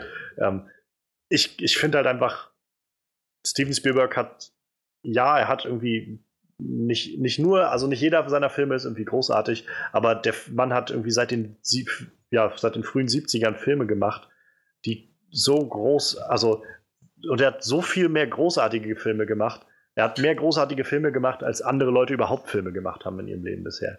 Und das ist halt so mit so einem Grund, warum ich sage, ich, äh, es, ich kam nicht drum rum, als zu sagen, das ist irgendwie der beste Regisseur, den wir haben und der auch noch lebt. Und ich glaube, selbst halt die Filme, die jetzt nicht so äh, gut sind wie andere, ähm, haben immer noch irgendwo so kleinere Sachen drin und Sachen drin, die irgendwie gut funktionieren. Und selbst wie in den letzten Jahren. Also ich meine, Sachen vielleicht, die einem nicht im Hinterkopf bleiben, wie Bridge of Spice oder BFG oder Lincoln oder sowas, auch die sind eigentlich meistens wenigstens von den Kritikern sehr, sehr gelobt. Ich, ich glaube halt einfach nur, zum einen, dass er auch so, so ein bisschen seinen, wie gesagt, seinen Biss verloren hat.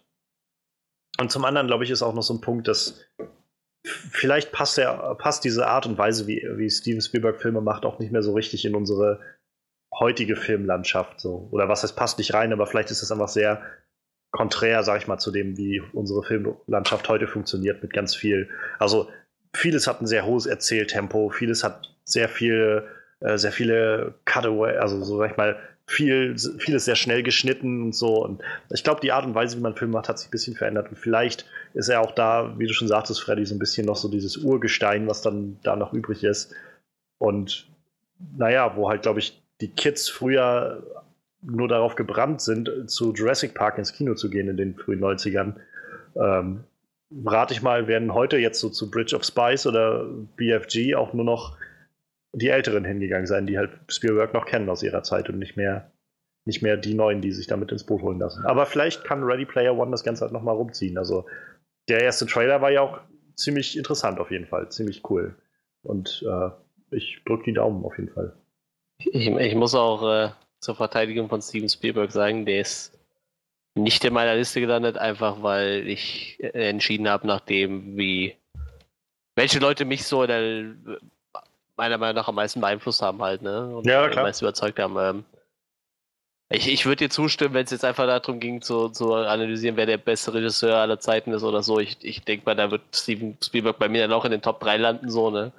Äh, deshalb, ich, ich vertrete hier nur meine eigene Meinung. So. Ja, das ist mal, total okay, das, darum geht es ja auch.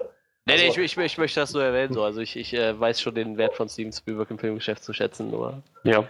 Für, hat mich halt mich nicht ist, so beeindruckt wie. Also für mich ist halt zum Beispiel so gerade die Indiana Jones Trilogie, Jurassic Park, äh, das sind Hook, wie gesagt. Ich weiß, Hook ist sogar ziemlich umstritten. Also da gibt es viele, die sagen, irgendwie der Held nicht, ist, ist nicht gut gealtert, der Film. So, ich finde den Film immer noch heute sehr toll. Ich, Soldat James Ryan. Ähm, so diese Sachen, das sind jetzt so, sag ich mal, die Sachen, die mir als erstes immer einschießen und die ich auch sofort mit einem ganz großen Teil meiner Kindheit verbinde und auch einfach nur großartige Filme verbinde und auch große, großartige Erfahrungen irgendwie mit Filmen verbinde. So, das sind so diese Art von Filmen, gerade Jurassic Park. Also ich, ich kenne, glaube ich, niemanden, der Jurassic Park nicht mag. So, ich kenne genug Leute, die irgendwie Jurassic Park 3 oder auch Jurassic World vielleicht nicht so viel mit anfangen können, aber ich habe, glaube ich, noch niemanden getroffen, der gesagt hat, Jurassic Park mag ich nicht. Und, äh, und ich glaube, gerade Jurassic Park ist so einer dieser Filme, die so wirklich, so wirklich Liebe für Film anreizen können.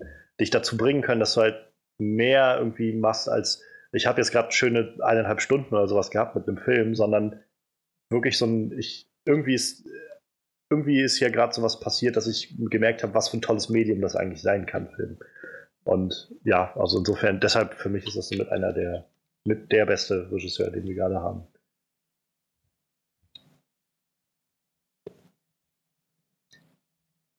Damit habe ich meine, äh, meine Nummer 1 dann weg schon. Ja, das Lustige ist, die Nummer zu, die nächste Film wird bei uns allen gleich sein, vermutlich. Das rate ich, rate ich mal auch ganz stark. ähm, dann werfe ich jetzt erstmal einfach den Namen für meine Nummer 2 rein und wahrscheinlich werdet ihr mir dann äh, zustimmen, beziehungsweise ihr eure Nummer 1. Wir sagen dann, hey, das ist aber unsere Nummer 1. ja. ja, das ist Christopher Nolan, ist momentan ja, ja. so. Unglaublich. Ich, ich hab, Chris ich hab, Nolan ist meine Nummer 1. Ja, meine auch, aber ich meine, eigentlich ist er nur ganz nett. What a twist! M. Night Shyamalan. Oh. Ja, nee, also ich meine, Christopher Nolan ist halt gerade in den letzten 20 Jahren ist das so der Regisseur geworden. Wenn ein neuer Film von dem kommt, dann ist man sich irgendwie sicher, dass das eine unglaubliche Erfahrung wird. Egal was es wird, es wird auf irgendwie, auf seine eigene Art und Weise irgendwie interessant und, und spannend und mindblowing werden, glaube ich.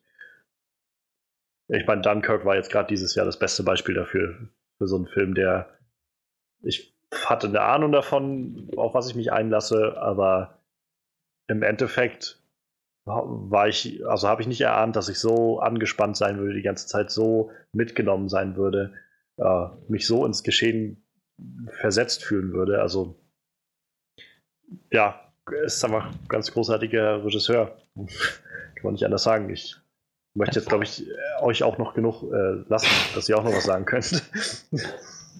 Der ist toll. Also für mich, mich hat er schon mit The Dark Knight an Bord geholt.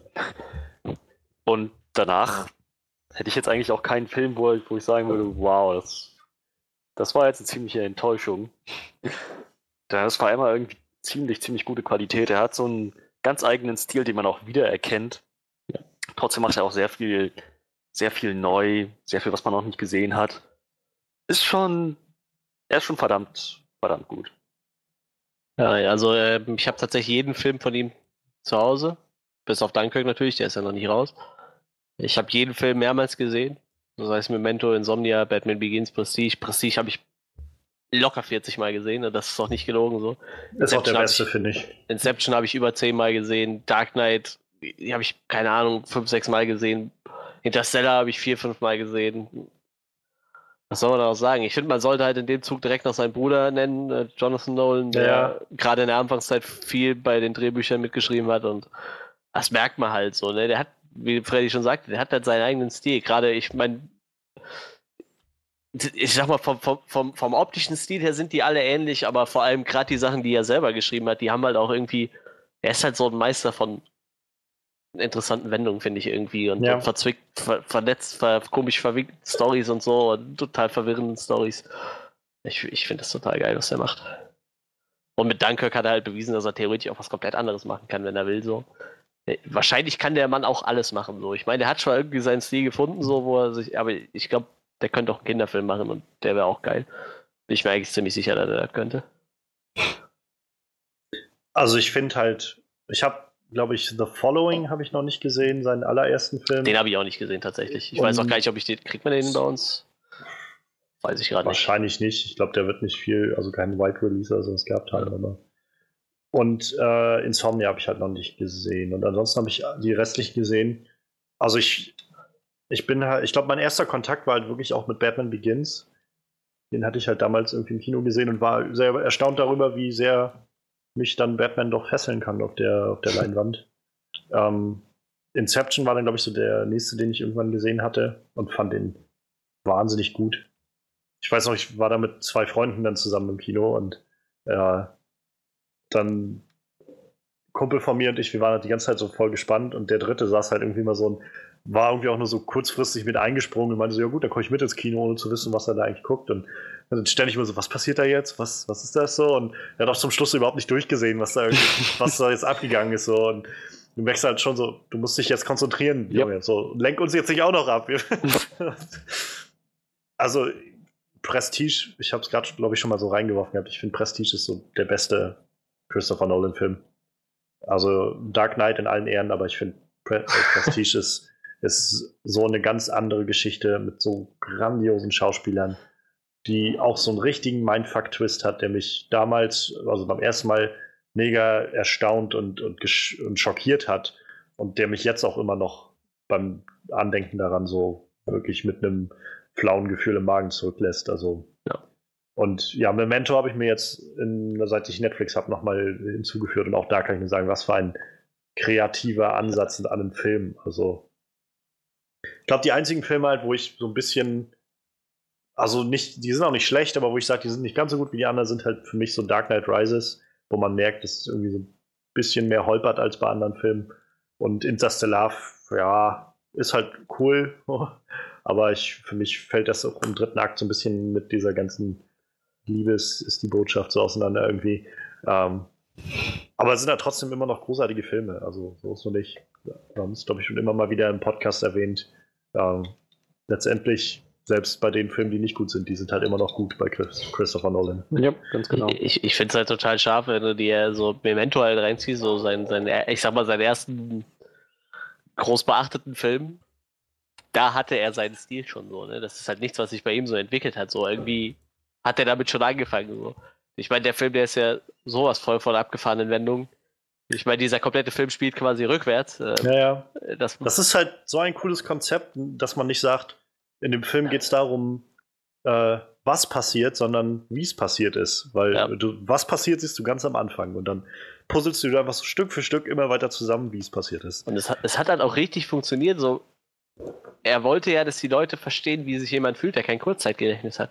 Und dadurch, dass du ja nie weißt, was davor passiert ist, kannst du das, ich finde, das kann man richtig gut nachvollziehen. So. Also, du weißt ja wirklich nicht, was vorher passiert ist. Und Ja. der Hauptdarsteller weiß ja theoretisch auch nicht mehr, was davor passiert ist, weil er hat kein Kurzzeitgedächtnis mehr. Ich finde es ich find's total abgefahren. Richtig gut. Das ein, der einzige Grund halt, warum ich Christopher Nolan für mich auf die 2 gesetzt habe, ist, dass seine Filmografie insgesamt halt noch nicht sehr groß ist. Ja, das stimmt halt zehn Filme bisher, wenn ich das richtig sehe, wenn man Following halt dazu zählt. Und naja, das ist halt, wo ich dann, wie gesagt, das ist, wo ich dann denke, Steven Spielberg hat für mein Empfinden dann doch deutlich mehr Filme gemacht und auch deutlich mehr Filme, die irgendwie noch, noch, ja, irgendwie relevanter für die Popkultur waren irgendwie. Ähm, und so überhaupt die, die generelle Kultur so. Und ja, Ich ich glaub- glaube halt, dass das bei Christopher Nolan auch so sein wird mit den Filmen. Ich glaube, der braucht einfach noch so zehn Jahre für mein Empfinden, dass ich dann ihn wirklich sagen könnte, das ist der großartigste Filmemacher aller Zeiten. Klar. Das stimmt schon. Aber ich kann gut gesagt, verstehen, warum ihn auf eins habt. Also. Äh, Ich sag mal, wenn, wenn er so seinen, äh, seinen Status hält, so, dann. Äh, ich meine, der wird niemals so wie du gerade gesagt hast, so relevante Filme für die Popkultur machen, glaube ich nicht. Naja, ich meine, Dark Knight hat halt schon Maßstäbe gesetzt. Ja, also gut, das stimmt schon, auf jeden Fall für eine Comicbuch-Verfilmung, aber. Äh, Und Inception die, auch. Also ja, Inception, Inception war fantastisch. Ja, gut, den kann man, das stimmt. Gebender Sci-Fi-Film so. Vor allem gibt es seit diesem dieses Inception-Dröhnen, das gab es halt vorher auch. das hast du mittlerweile fast in jedem großen Film. äh, ja, aber wie gesagt, ich finde halt, äh, viele seiner Filme, die, die passen halt so gar nicht rein irgendwie und deshalb äh, ich denke mal, der, der, der wird halt einen anderen Status kriegen in der Szene, so wenn er so weitermacht. Ne? Und wie gesagt, dadurch, dass er mit Dunkirk mal eine ganz andere Richtung eingeschlagen hat, wer weiß, was als nächstes kommt. Vielleicht hat er jetzt ja echt Bock, mal wieder was anderes zu machen oder er sagt, ich mache nochmal sowas richtig durchgeknalltes oder macht halt nochmal sowas Inception-mäßiges oder so halt. Ne? Also ich meine, Dunkirk hat jetzt weltweit bisher 493 Millionen Dollar eingespielt. Hm. Das ist eine ganze Menge für einen Weltkriegsfilm, so hm. in der Art und Weise. Und ich glaube ganz ehrlich, dass das ganz, ganz viel mit Christopher Nolan zusammenhängt. Ich glaube, das ist einfach, dieser Mann hat sich schon diesen, diesen Namen erkämpft irgendwie, dass Leute halt einfach lesen, das ist ein Christopher Nolan-Film und sagen, okay, das gucke ich mir an. Ja. Und äh, ich meine, das ist halt schon ein großes Zeichen, was das setzt. Also, dass, dass jemand, dass das, ich meine, wir sind eigentlich in so einer Zeit, wo Filmstars in dem Sinne nicht mehr wirklich existieren. So, nur weil der Name Arnold Schwarzenegger irgendwo draufsteht, werden die Leute nicht mehr da reinrennen oder nur weil Brad Pitt draufsteht oder George Clooney oder was weiß ich. Bei Regisseuren ist das tatsächlich, finde ich, so geworden in den letzten Jahren, dass es ab und an funktioniert. Und einer dieser Fälle ist halt irgendwie Christopher Nolan und das ist sehr beeindruckend. Und ich glaube halt auch, gerade in den kommenden Jahren, egal was der sich noch so ausdenken wird, alles das wird nochmal richtig Eindruck hinterlassen können. Und gerade Dunkirk, also ich, wir hatten, ich war ja beim Dunkirk Podcast nicht dabei, ich konnte es ja bei, unseren, bei unserer Rückschau letztes, äh, letzte Woche schon mal andeuten und anbringen. Aber ich glaube, Dunkirk ist auch so ein Film, der, glaube ich, Maßstäbe gesetzt hat, wo sich in den kommenden Jahren immer wieder Leute drauf beziehen werden, wenn es darum geht, wie man einen Kriegsfilm inszeniert, wo man merken wird, wo das verglichen wird und wo es dann heißt, das war nicht ganz so gut wie bei Dunkirk oder das ja. war ungefähr so wie Dunkirk oder so. Ich glaube, das wird der Film erreicht haben. Und bei Dark Knight merkt man es ja immer noch. Also ich meine, wie oft wird, wird immer wieder gesagt, ja, das ist halt nicht so gut wie bei Dun äh, wie Dark Knight oder sowas. Es, ist, es war ein guter Film, aber es ist kein Dark Knight oder so. Ja, das, das sagen wir ja sogar öfters im Podcast. ich meine, was halt immer vor allem hängen bleibt, ist halt der Joker. So, und das hat er halt auch irgendwie großartig gemacht. Christian Bale hat jetzt auch die Rolle super gespielt. Und es ist halt irgendwie eine, eine super interessante Geschichte, die da zusammengekommen ist. So ist halt, es ist halt sehr spannend irgendwie, was dieser Mann irgendwie aus so unterschiedlichen, in so unterschiedlichen Sandkästen irgendwie, sag ich mal, alles bauen kann. Also. Ja. Und auch da merkt man wieder, dass er sich halt nicht schubsen lässt, so mit der Batman-Trilogie. Er hat halt irgendwie letztendlich sieben Jahre hat das gedauert, bis diese Trilogie abgeschlossen war. Einfach nur, weil er gesagt hat, ich mache halt Batman Begins, dann mache ich wieder so einen Film für mich. Prestige. Dann kommt Dark Knight, dann mache ich wieder so einen Film für mich, Inception. Und dann kommt Dark Knight Rises. Und und dann hat er jetzt letztendlich sich auch nicht dazu irgendwie drängeln lassen, noch weiterzumachen mit irgendwie Man of Steel oder so. Letztendlich ja, da war er Produzent, aber auch das naja, muss jetzt nicht allzu viel heißen. also ja, großartiger Regisseur. Ohne Frage. Ich muss mir Insomnia unbedingt mal angucken, den würde ich wirklich gerne sehen. Gerade Der ist man, auch ziemlich gut. Weil man immer wieder hört, dass Robin Williams ja da drin so ein bisschen bisschen mal vom ja. so, so zeigen kann, was er so dramatisch drauf hat irgendwie. Und er macht das verdammt gut. Das ist total krass. Der hätte das echt öfter machen können. Hat er nicht so viele dramatische Rollen gespielt, ne? aber. Und ich meine, letztendlich ähm, ist, das, ist das auch noch einer dieser Al Pacino-Filme, wo er noch nicht so ganz durchgeknallt ist, oder? Das stimmt allerdings. Huha! naja. Ja, ich, ich weiß auch gar nicht tatsächlich, wie du schon sagst, Manu, ich wüsste jetzt auch gar nicht, was ich noch, also was ich als nächstes von ihm sehen will. So, ich glaube, der kann ja. einfach alles machen. So. so. Ich, das auch, ich, ich würde mir auch tatsächlich einen Animationsfilm angucken, wenn Christopher Nolan draufsteht. das gilt allerdings auch für James Bond und Kevin Smith, dann würde ich es mir auch angucken. ja, wie gesagt, ich würde mir halt wünschen, er wird nochmal so was richtig Abgefahrenes machen. Wegen mir nochmal so in Richtung Memento oder so. Fand ich eigentlich ganz geil. Aber wie gesagt. Ich glaube, das wird aber auch immer schwerer, oder? Mit, wie mit Film zu Film wird es auch immer schwerer, noch neue Arten und Weisen ja, zu klar. Finden, Ich meine, das Stellar war ja auch schon ziemlich ja, abgefuckt. Genau. So. Aber da haben halt auch schon viele Leute gesagt, dass, das, das merkt man dann halt auch, ne? Dass es halt schwierig wird irgendwie. Aber ich mochte halt auch Interstellar so. War vielleicht Ja. nicht der beste Film von ihm, aber ich fand den trotzdem noch ziemlich gut. Fand ich auch.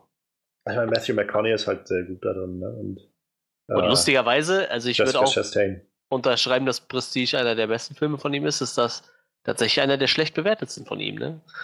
Ja, das ist halt krass. Aber wie gesagt, ich mag den trotzdem sehr gerne. Ich habe den auch mit Sicherheit am öftesten gesehen. Also ich habe wirklich so eine Phase gehabt, da habe ich über drei, vier Wochen am Stück den jeden Abend geguckt. Ich habe jeden Abend diesen Film geguckt, weil der einfach viel zu gut ist.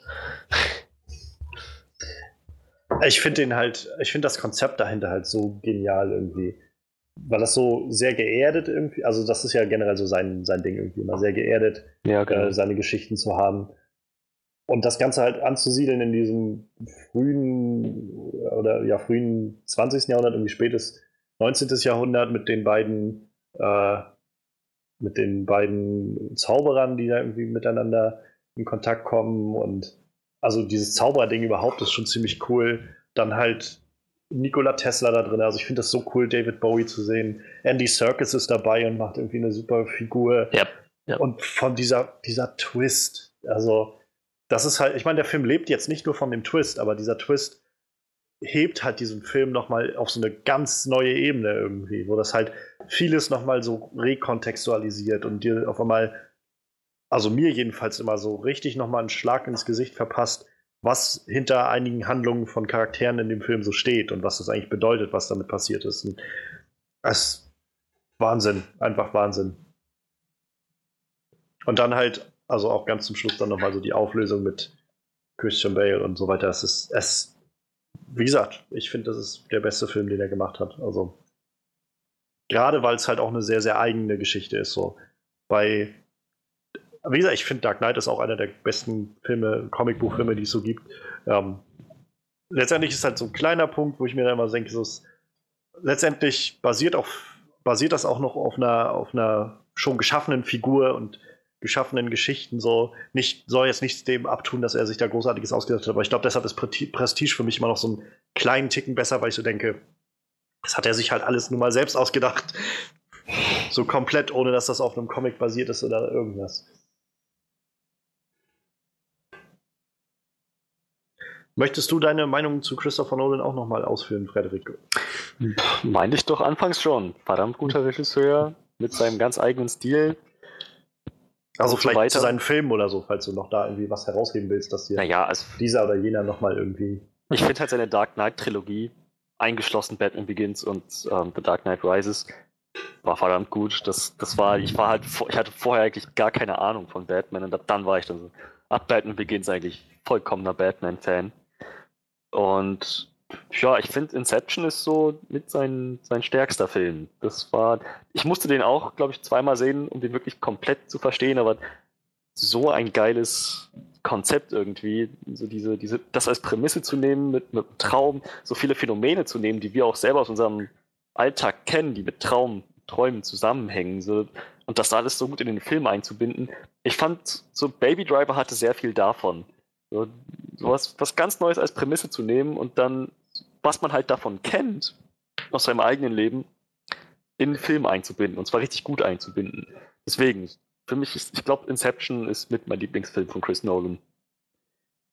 Ja, es ist halt wirklich grandios, dieses Konzept. Und vor allem, ich hatte mir den vor ein paar Monaten mal wieder angeschaut gehabt. Und der geht ja auch recht lang, der ist ja auch wie zwei Stunden plus, glaube ich, also zweieinhalb Mhm. Stunden so knapp irgendwie in dem Dreh. Und äh, ich dachte so, meine Güte, der Film hat so ein geiles Pacing. Also so richtig tolle Geschwindigkeit, so dass du halt nicht zu schnell, aber trotzdem so, dass du, dass es nie langweilig wird und diese zweieinhalb Stunden halt einfach so verfliegen. Und du bist halt sitzt und denkst, wow, das, das war's schon. Krass. Das finde ich ist auch immer ein ganz, ganz wichtiger Punkt, wo sich das auch immer zeigt, was, was so ein Regisseur dann drauf hat. Ja.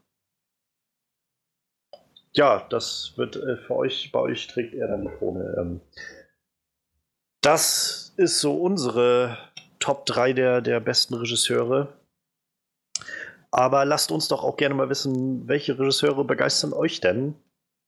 Äh, oder widersprecht ihr uns jetzt ganz tiefgehend und sagt, nee, wie könnt ihr Christopher Nolan irgendwie damit reinnehmen oder Steven Spielberg oder so? Ich glaube, der Einzige, der sich da was anhören muss, bin ich mit Kevin Smith. Naja, ich meine, es wird bestimmt Leute geben, die argumentieren, wie könnt ihr, keine Ahnung, einem, äh, einem Christopher Nolan oder einem Steven Spielberg den Vorrang vor Martin Scorsese geben oder James Cameron oder, ja, ja. oder weiß ich, Uwe Boll. Also, wahrscheinlich, wahrscheinlich Uwe Boll selbst wird uns schreiben. Ähm, das fände ich wiederum sehr witzig. Mit dem würde ich gerne mal im Podcast diskutieren. Na, der will doch dann gleich wieder mit dir boxen. Ja, wollte gerade sagen. Das, das würde ich auch diskutieren, ist da nicht viel. Ich würde auch mit ihm boxen. A Trial by Combat. naja. Ja, aber wie gesagt, lasst uns das gerne wissen. Wir sind interessiert an eurer Meinung diesbezüglich. Ähm, wenn euch das hier heute gefallen hat, dann könnt ihr uns gerne äh, verfolgen, sozusagen bei Soundcloud oder bei iTunes. Da findet ihr den Onscreen Podcast. Auch den RSS-Feed findet ihr bei Soundcloud hier auf der Soundcloud-Seite. Da könnt ihr dann auch direkt das gerne kopieren und in den Media Player, Player eurer Wahl einfügen. Schaut auch gerne bei unserer Website vorbei, onscreenreview.de oder unserer Facebook-Seite Onscreen Review. Und habe ich noch irgendwas vergessen? Ich glaube, nein. Ansonsten findet ihr auch alle wichtigen Angaben und alles, was, ihr, was sich verlinken lässt, irgendwo in der Beschreibung zu dem Track. Nächste Woche sind wir, mal gucken, vielleicht wieder mit einem Film dabei. Wird ja mal wieder Zeit, wa? Ja, mal gucken, ob dann wieder was ansteht. Ich, wahrscheinlich werden wir uns mit Mama beschäftigen oder so, dem neuen Darren Aronofsky-Film, mal sehen. Wir freuen uns jedenfalls, dass ihr noch zugehört habt und wir freuen uns, von euch zu hören. Wir freuen uns, wenn ihr nächste Woche wieder dabei seid. Und wir sagen, macht's gut und bis dann.